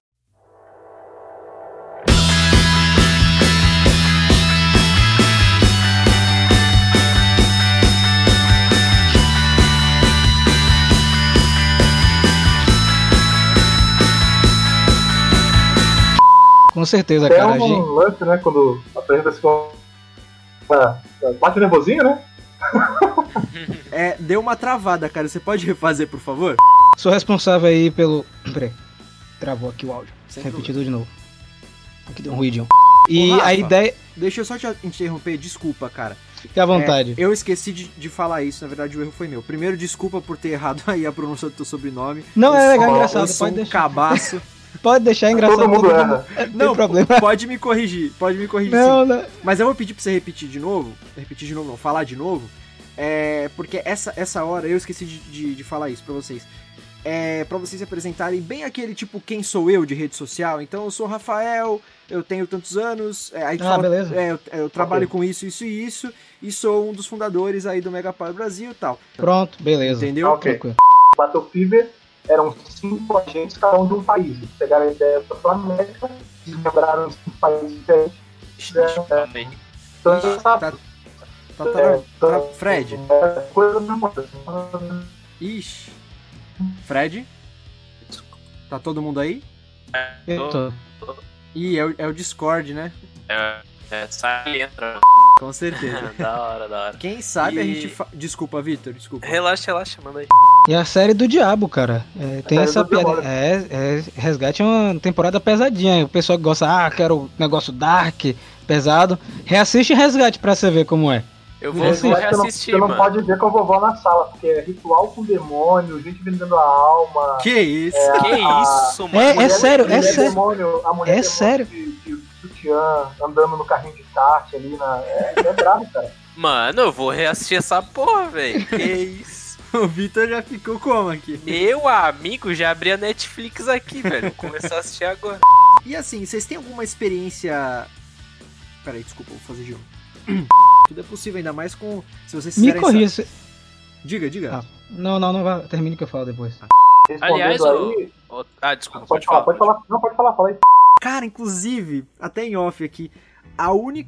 Assim, eu acho que eu devo ter faltado no curso que a gente fez lá do Brasil, eu devo ter faltado umas duas ou três aulas no máximo, assim, eu não era de faltar tanto. É porque 4 reprovava, né? É, também tem esse detalhe. Entregando na maior, hein? Cara, uma das aulas que eu faltei, a gente experimentou dublar Power Rangers. Poxa, ah não. Eu Pera fiquei aí. tão chateado que era pra eu ter feito de Power Rangers, mas não fiz, então não tive a experiência de dublar Power Rangers na, na do Brasil. Agora Foi estou triste com você, viu? spoilo isso. Tem a confusão também, que a gente vai falar um pouquinho mais, ah, mais pra frente, sobre. sobre. Deixa eu, só, deixa eu só confirmar se eu coloquei isso na pauta, gente, rapidinho. Falando especificamente aí do, do filme de 2017, a gente tem uma, tradu uma tradução a uma. Pera aí que tá passando uma moto aqui. Normal? Olha lá. É. Sabe o que eu acho? Eu acho que se o, marketing né? tivesse. É, ele é sensacional esse ator. E eu acho que a voz, a voz dele também, o, Fabio, o Fabrício Vila Verde, desculpa. Vou de novo, desculpa, gente. Pera aí que a moto tá passando.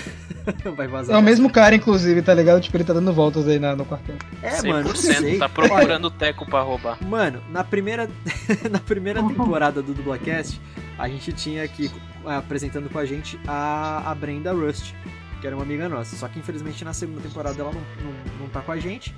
É, e cara, a gente gravava com ela, era todo episódio, tinha os caras dando grau na rua dela, velho. Aí ela saiu, agora os caras vieram pra minha rua.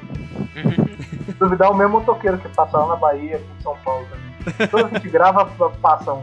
Pois é, não muda. Santos, São Paulo, Bahia. é Salvador que você que você- que você mora, ou Rafa? Sou, sou Salvador, cidade do calor, misericórdia, cara. Um negócio quente pra caramba, meu irmão. Maravilha. O negócio aqui é sério. Mas continuando então. E foram outros dubladores. Um foi o. o... Hum, faltou agora o nome. É tanto dublador que a gente esquece os nomes, velho. Eu sou péssimo de memória. Ô meu pai. Enfim, vou, vou tirar essa parte. é. E falando do. Outra moto. Calma aí. Ai, passou. O penúltimo personagem aí da, dessa. Dessa. Da nossa. É... Espera que eu me perdi um pouco. Tá. E aí, mais uma vez. Peraí, passou a moto aqui.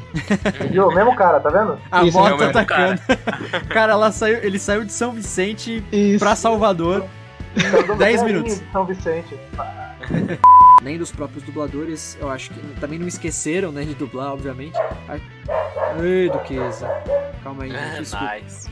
Ô, A gente sofre com isso toda semana, filho. Com os gatos aqui que eu tenho. Eu tenho quatro gatos. Então, foi mais que ela parou. Então. Ô, caraca! Pera aí, só um minutinho, gente. Desculpa, desculpa. Olha que curioso isso, porque eu também não sabia e, e- e pensando assim, é bem Inception mesmo. Vocês deram uma. Eita, moto, vamos lá. Vocês já sabem, só ressaltando os. Desculpa, minha voz falhou, vou fazer de novo.